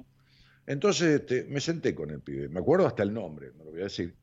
Un rubiecito, bonito, este, este, bien puestito, chiquitito, de, de altura y bastante chiquitito con respecto a la edad, en- eh, un poquito timorato, un poquito, ¿viste? Y se sentó ahí, y yo estaba en mi sillón, para como yo mido un metro noventa y, bueno, ahora 93, antes medía un metro noventa y seis, cuando era más joven. Entonces, este, entonces me siento, y entonces le digo, así, eh, escucha esto. Le, digo, ¿cómo te llamás? Este tal. Bueno, digo, vos estuviste siete meses con una psicóloga así. Y, y, y, y- ¿qué pasa? ¿Hablabas mucho? No, me dice, a veces decía algo yo, pero me quedaba callado. ¿Y esa? Y esa también. No, maravilloso, una cosa maravillosa. Bueno, no importa. Esto, esto es la parte anecdótica. Bueno, mirá, le digo, viste, vos sos chico, ¿entendés? Le digo, vamos a hablar claro, flaco, vos somos dos hombres, vos sos un pendejo. Y yo para vos soy un viejo. Pero soy un viejo, pero no soy boludo. Así que a mí no te me vas a hacer el que yo hablo o nos quedamos callados los dos, ni nada. Si vos querés, hablamos de fútbol, o ahí en la cocina está el televisor, yo te lo pongo, y después le digo a tu papá que vos no tuviste ganas y que yo te respeté tu no ganas. Y si no, si querés, hablamos del problema que tenés, hermano, porque vos tenés un problemita bastante importante. Así que olvídate que yo te llevo más de 50 años este, y yo me olvido que vos sos un pendejito de 11. Vamos a hablar de hombre a hombre, ¿qué te parece? Entonces el pibe me dijo, bueno. Entonces yo le, entré por el lado de, le digo, mira, cuando yo tenía tu edad, me gustaba una minita en el colegio que se llamaba, qué sé yo qué, le inventé un nombre. ¿A vos te gusta alguna?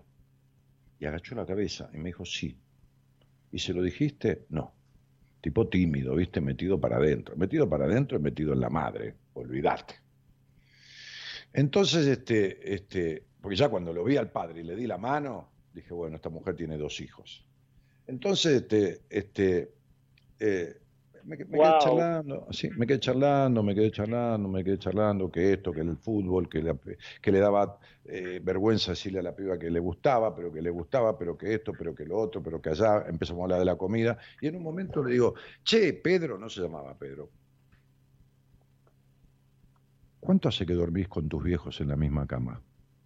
Así, ¿me Mm. entendiste? Me lo fui llevando hasta que el tipo, como si fuera, ¿qué día es hoy? Me iba a contestar con la misma naturalidad.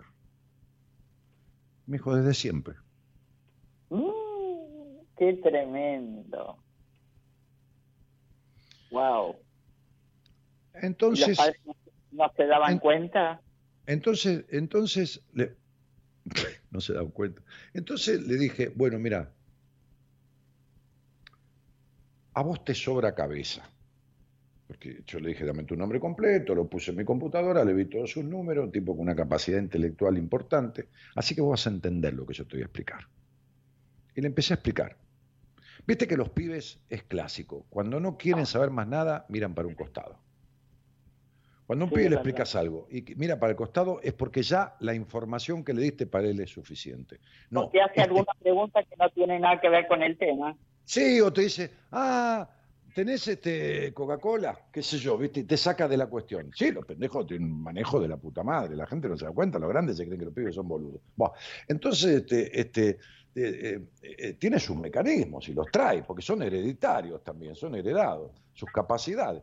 Bueno, entonces este, el tipo me prestó una atención bárbara. Entonces yo le expliqué lo que tiene que ver con un niño desarrollando determinadas cuestiones que nacen a los 5 o 6 años como pulsión sexual instintiva, como, como un perrito, ¿viste? Los perritos, vos tenés perritos, sí, ¿viste? Que se refriegan la pierna. Bueno, un niño lo mismo. Pero esas cuestiones es para solo y no en, en la cama con los padres, le digo, porque esto, porque lo otro. Entonces pasa, y le expliqué un poquitito de esto. El tipo prestó atención. Se fue. Le dije al padre, mira, flaco, llámame por teléfono, porque yo ahora estoy ocupado, tengo que seguir, a la noche. Le dije, venite con tu mujer, no sé, el martes que viene, tipo 6 de la tarde. Entonces se sentaron ahí. Yo le digo, ¿qué tal? ¿Cómo están? ¿Cómo está el nene? Me dijo, increíblemente, después de la charla que tuvo con usted, me dijo la madre, que no me conocía, me acuerdo el nombre de la madre, empezaba con A, este, este, a la otra noche, no esa misma noche, a la otra noche puso la mesa. No comió mi comida, pero puso la mesa. Como un símbolo, ¿viste? Eh, ¿Entendés? O sea, era, era toda una cuestión, como ir arrimando, ¿no?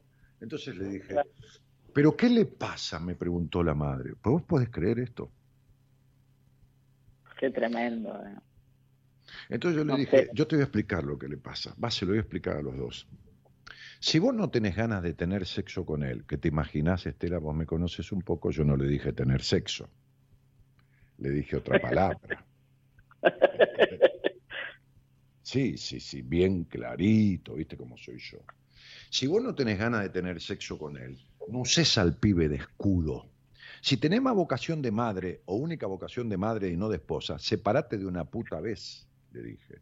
Y vos, flaco, que no tenés testículos, tenés aceituna de chiquitita en los huevos, vos no tenés que permitir que tu mujer te meta a tu hijo en la cama para no tener sexo con vos o para tenerlo ocultas de costado como si fueran este, nenes refregándose a los 11 años. Ustedes son unos perversos, le dije. Porque por evitar situaciones entre ustedes, metieron al chico en el medio de la cama. Lo tienen sobreerotizado hasta las pelotas. La comida y la sexualidad son un símbolo. Le dije, por eso las bulímicas y las anoréxicas, que a veces se terminan muriendo, nadie les trata la sexualidad. Que es el problema por el cual da la base de la bulimia y la anorexia. Entonces, el tipo no quiere tocar a la madre, nada que tenga que ver con la madre, porque está sobreerotizado con la madre. No quiere nada de ella, ni la comida. Nada, nada. Bueno. Qué bárbaro. cómo eh, reaccionaron esos padres? No, se casaron la boca porque encima yo soy un jodido. Luego me hacen un favor, me pagan la consulta y se van los dos. Y acá tenés un teléfono. Esta es una psicopedagoga de mi, de mi ultra confianza tomá y haz lo que quieras. Y chau, los echaste, va. Los echaste con la Sí, basta, chau, hasta luego. Como una vez que vinieron unos tipos de muchísima guita, ¿viste? Cuando la gente tiene muchísima guita y está vestido de la puta madre y tiene esa cosa de onda de gente de guita pero no mostrándola con relojes con, brillantes, sino de mucho estilo, con un perramus el tipo, con, una señora, como de 60 años, 58 años, viste los dos, y tomaron una entrevista conmigo y se sentaron. Entonces empezaron a hablar, y, todos muy paquetones y muy bienudos, con mucho estilo. Me dijo, porque tenemos una hija que nos tiene muy preocupados, señor Martínez, y lo queríamos conocer a usted porque este, nos han hablado mucho usted, qué sé yo, le digo, ¿bien o mal? Le dije yo, ¿no? Entonces, jodiendo, entonces me dice, no, no, no, muy bien, muy bien. Le digo, ah, bueno, bueno, qué suerte. Le digo, este, no pasa a menudo, le digo. Entonces, este, este, y tenemos una hija que trabaja en una empresa internacional, este, que realmente es muy inteligente, este, este, pero nos tiene preocupados. No me diga, le digo yo. Sí, sí, sí. Nos tienen preocupados porque no, no aparece novio, no aparece nada, no tiene ninguna relación. ¿Qué edad tiene la nena? Dije yo. 26 años. Ah, mire usted, qué cosa, le digo yo. Este, y entonces me dice, no, estuvo unos meses con una terapeuta que la llevamos, con una terapeuta que la llevamos. A mí me resuena todo, ¿viste cómo es este, Tela esto, ¿no? La escucha. Y entonces le digo, ah, ¿qué tal? Muy bien. Sí. Entonces, ¿sabe qué? Este, entonces estuvimos charlando, me dijo, ¿y usted qué esto, qué lo otro? Y yo decía, sabemos que escribió algún libro. Y bueno, yo le conté al tipo, ¿no? Ellos habían pagado su honorario y yo tenía a esa hora para ellos, evidente, ¿no? Bueno, diferente los padres de este pibito, que yo dije, vengan a verme, ¿no? Páguenme las sesiones. Los tuve 20 minutos, los eché y páguenme la sesión encima, ¿no? Bueno, pero estos señores, muy educados. ¿No hubiera tardado seis años en decírselo o no se lo hubiera dicho nunca? Claro, por supuesto. Entonces agarra y me, y me dice, bueno, entonces le vamos a traer a mi hija. ¿Cómo la van a traer? Le dije, no es un paquete. Bueno, nosotros le vamos a indicar y ella va a venir, qué sé yo. Y en todo caso usted la va viendo y después mi señora lo llama y usted le va contando. ¿Me estás escuchando lo que te estoy diciendo? Sí, sí, pero estas cosas las conozco. y usted le va contando a mi mujer lo que va conversando con, con su... ¿Sabes qué le dije? Le, le, voy a decir una cosa, le digo. Usted que son tan cuidadosos de los detalles. Su hija los ha visto tener sexo un montón de veces. Ay, sí, y ella lo cuenta como una gracia. Mm. Qué bueno lo que le sacaste, ¿eh? Sí, totalmente. Qué bueno, qué genio. Eso es una genialidad. Claro, imagínate, ningún vínculo, ningún nada para un lado ni para el otro, ni nada, estaba en el medio de los dos. Claro. Y la llevaban y me la querían traer y que yo hablara con... Pero le digo, eso es una perversión. ¿Cómo yo voy a hablar con ella de lo que la paciente y su hija es una mayor de edad? ¿Cómo le voy a contar a su mujer lo que estoy hablando con la paciente? Yo nunca haría eso. De hecho, nunca la trajeron, ¿eh? Me imagino que después de eso. lógico. Además, deberían perpetuar esa situación también. Pero lógico, pero más vale. Por eso me dijo, la traemos y después usted habla con mi mujer y le va comentando. Claro, claro. No, no, increíble. Lo que uno escucha este, y deduciendo con estas herramientas que usamos, vos lo tuyo y yo lo mío, rápidamente uno llega a estas cuestiones, ¿viste? Y sí, y sí, la verdad que sí. Pero bueno, vos tenés mucha experiencia, tenés mucha oreja para ver esas cosas.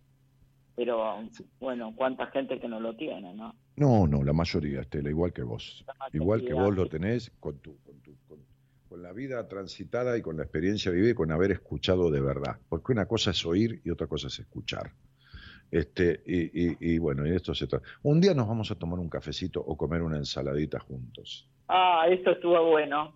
Dale. Con un, con un vinito, te voy a invitar a Camadero si tenés ganas de venir o voy a Belgrano, que es donde se te dé la gana. Como, como vos quieras. Cualquier ah, cosa está buena. Sí, bueno, sí, dale. sí. Nos tenemos que eh, encontrar. Te mando un besito grande, María Estela. No, Daniel, qué gusto estar charlando con vos y este espacio me ha parecido buenísimo y comodísimo también, porque la verdad que es lindo, ¿eh? Es lindo estar hablando y que las cosas fluyan y poder eh, opinar libremente, que eso es maravilloso, porque uno tiene esa libertad, ¿viste? Otro estaría tan acartonado que no puede decir nada. Ah, no, no, para hacer eso no. no. Genios totales, dice Nancy Ángela Coronel. Gracias, muy buena charla de los dos, súper, dice Marta Gómez. Este, excelente, dice Estrella. Excelente programa, dice Maribel. Este, muy buena charla de los dos, dice Marta Quirós. Este, bueno, nada, comentarios, wow, impresionante, qué charla enriquecedora, excelente, dice Nancy Ángela. Este, Gabri dice cómo le cagan la vida a los hijos. Bueno, sí, es una particularidad. Este, Carolina dice, también tengo a mi hija con, ah, la tiene con una este, psicopedagoga de mi equipo. Venimos viento en popa, sí, sí. Un día le mando una, una señora con la nena, que la nena tenía problemita. Entonces, este, este, a una de las dos psicopedagogas. Este, y, y, y, y la polaca esta, este, me llama y me dice, ay, qué linda la mamá, así con esa voz de yegua, ¿no? Qué linda la mamá. La nena entró y la mamá quería quedarse también. qué linda la mamá. Y le dije, no, usted se va, señora. qué difícil, ¿eh? Qué difícil. Una cosa que no se la puede creer, ¿no? Pero la verdad que yo digo, a veces con, con los años que tengo de trabajo y con la tanto tiempo de, ver gente y de ver gente y de trabajar con tanta gente, pero vos sabés que siempre hay algo que me sorprende, mira. No me las sé todas, ¿querés que te diga? No, pero yo tampoco. Yo, pero si el otro día tuve un caso, no me acuerdo qué cosa, pero era, dije, pero ¿será posible que siempre una nueva? ¿Será posible que mi capacidad de asombro no se colma? tremendo. Este, pero te lo juro. No, me acuerdo eh, qué, porque si no te lo conté. Ya me voy a acordar y te voy a llamar para contártelo. Este... Bueno, pero a mí te digo una cosa, a pesar de que me sorprende, me gusta que me sorprenda, porque yo digo... Pero y si, y si no, me aburre. Si no, dejo todo. Si esto no me despierta pasión, lo dejo. Vos decís, bueno, estamos profundizando en el alma humana, porque en realidad, ¿qué es lo que hacemos? Es eso. ninguna otra cosa que eso. es verdad. Y, pero, Qué pero, bueno. es decir, a ver, estamos profundizando donde la mayoría de la gente que se dedica a esto, y me importa un carajo lo que piensen o digan, no se dedica a profundizar. Y esto vos lo sabés igual o mejor que yo. Pero bueno. Bueno, porque primero uno tiene que aprender a profundizar en uno mismo. Pero no lógico, lo- yo tuve una, yo tuve una ventaja bárbara, no sobre nadie, sobre mí mismo. Yo hice 12 años de terapia en dos periodos de diferentes este, estilos de psicoterapia. Y después estudié psicología. Al revés. Bueno, ¿eh? Sí, pero fue casualidad, no fue de sabio, ¿eh? no, no, fue de que estaba en un conflicto de mi vida que me fui arrastrando a psicoterapia, o sea, fue de casualidad. Bueno, te leo un mensaje y me despido. ¿Viste la que yo dije que tenía dolor en el cuerpo? Dice, el nene dijo así de su propia psicóloga, yo arranqué terapia con vos y ahora estoy con Noemí, que es de mi equipo, yo la derivé, ya no me duele más nada, ya le dejó de doler Ay, la espalda. Esto es que uno se libera y cuando se libera se cura, se cura de las enfermedades, de los accidentes, de los Claro. traumas. Claro. La palabra, qué maravilla, maravilloso. Estela Díaz Cornejo, que es una psicóloga de Tucumán, dice, no tengo el Instagram, el Facebook de Estela podría ser. ¿Vos tenés Facebook? Estela, perdóname, yo no lo conozco. En Facebook eh, soy Estela Cucan y también Estela Cucan de Padres a Hijos. La historia familiar está también en Facebook. Ah, bueno, entonces Estela Cucan, lo mismo, este, postealo, Eloísa, y también de padres a hijos. ¿eh? Estela Cucan de padres a hijos.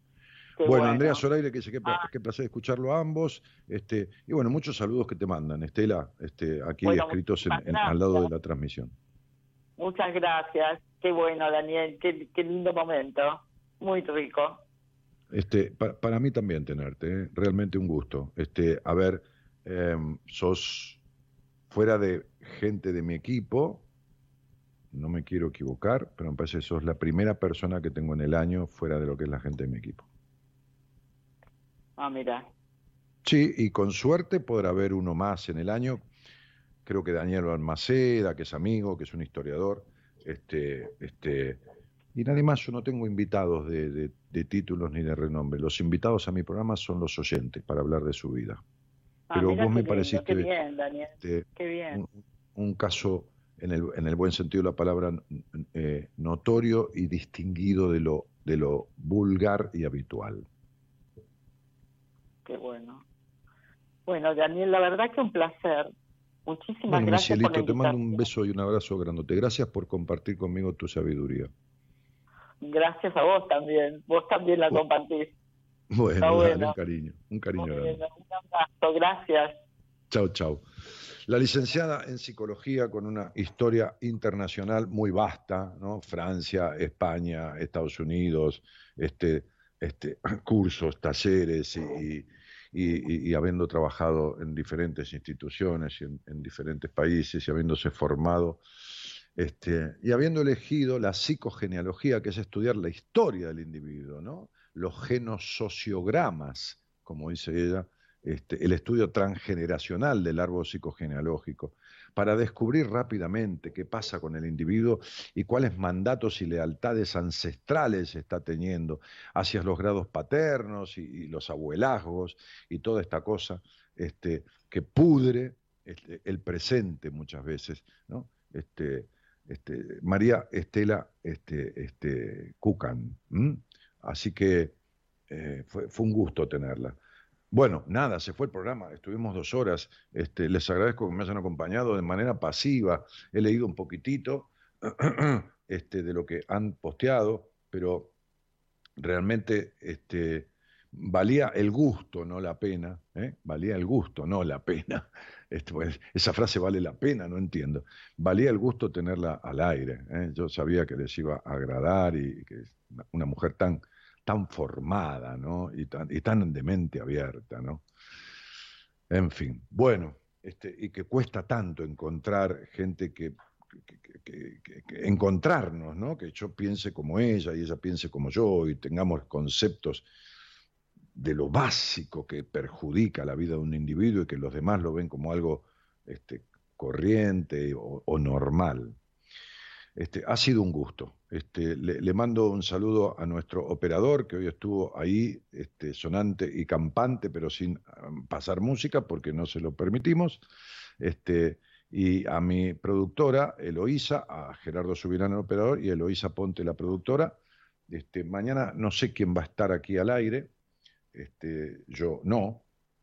A ver, eh, a ver si Eloísa me, me, lo, me lo escribió. Este, y el miércoles yo volveré por estos lados para tener charlas con ustedes que están pendientes, seguro que hay un montón.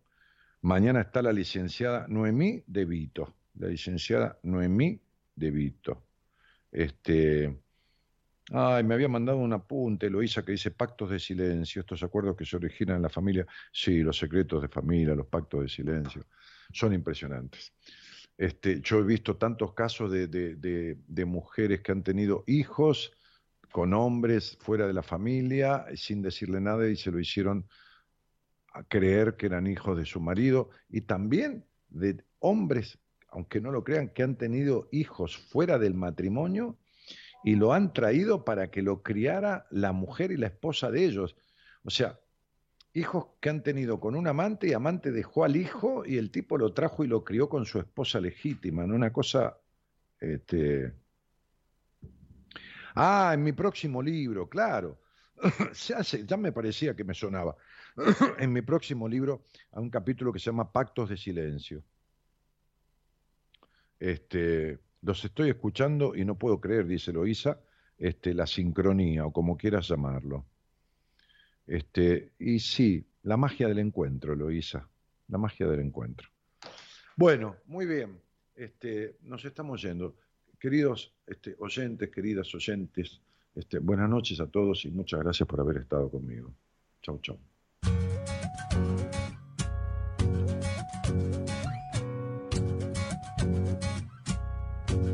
Hay cosas que sé,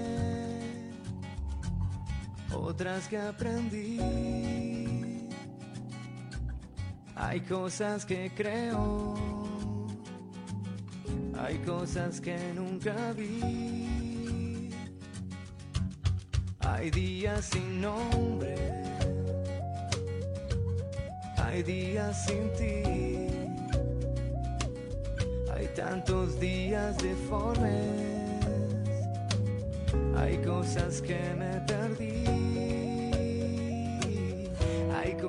que no se pueden explicar, hay cosas que pueden destruir, hay cosas de fe.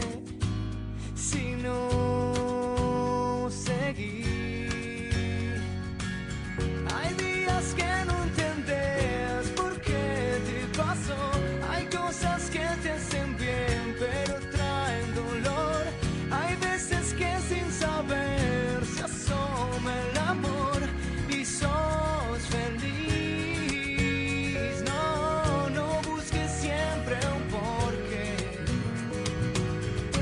Cosas pasan por algo.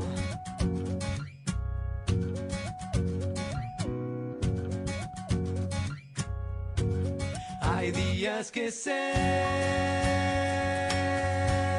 parecen sufrir. Hay días que tanto te falta el amor que preferís no vivir.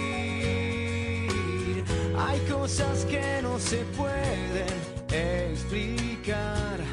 Hay cosas que pueden destruir. Hay cosas de fe. Si no seguir. Hay días que no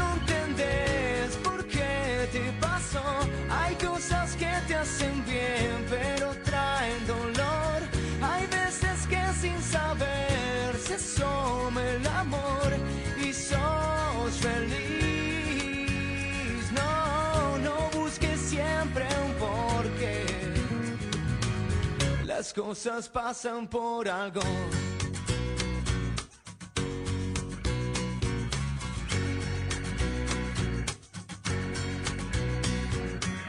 Si no tienes lo que quieres, si no quieres lo que tienes, y nada te puede convencer. Quizás es hora que mañana te levantes y te digas que si puedes empezar de cero. Si no encuentras un amigo que te diga como amigo que a pesar de todo va a estar bien que no mate porque no venga, que siempre hay días de fe. Si no seguir, hay cosas sin un porqué. Vos sos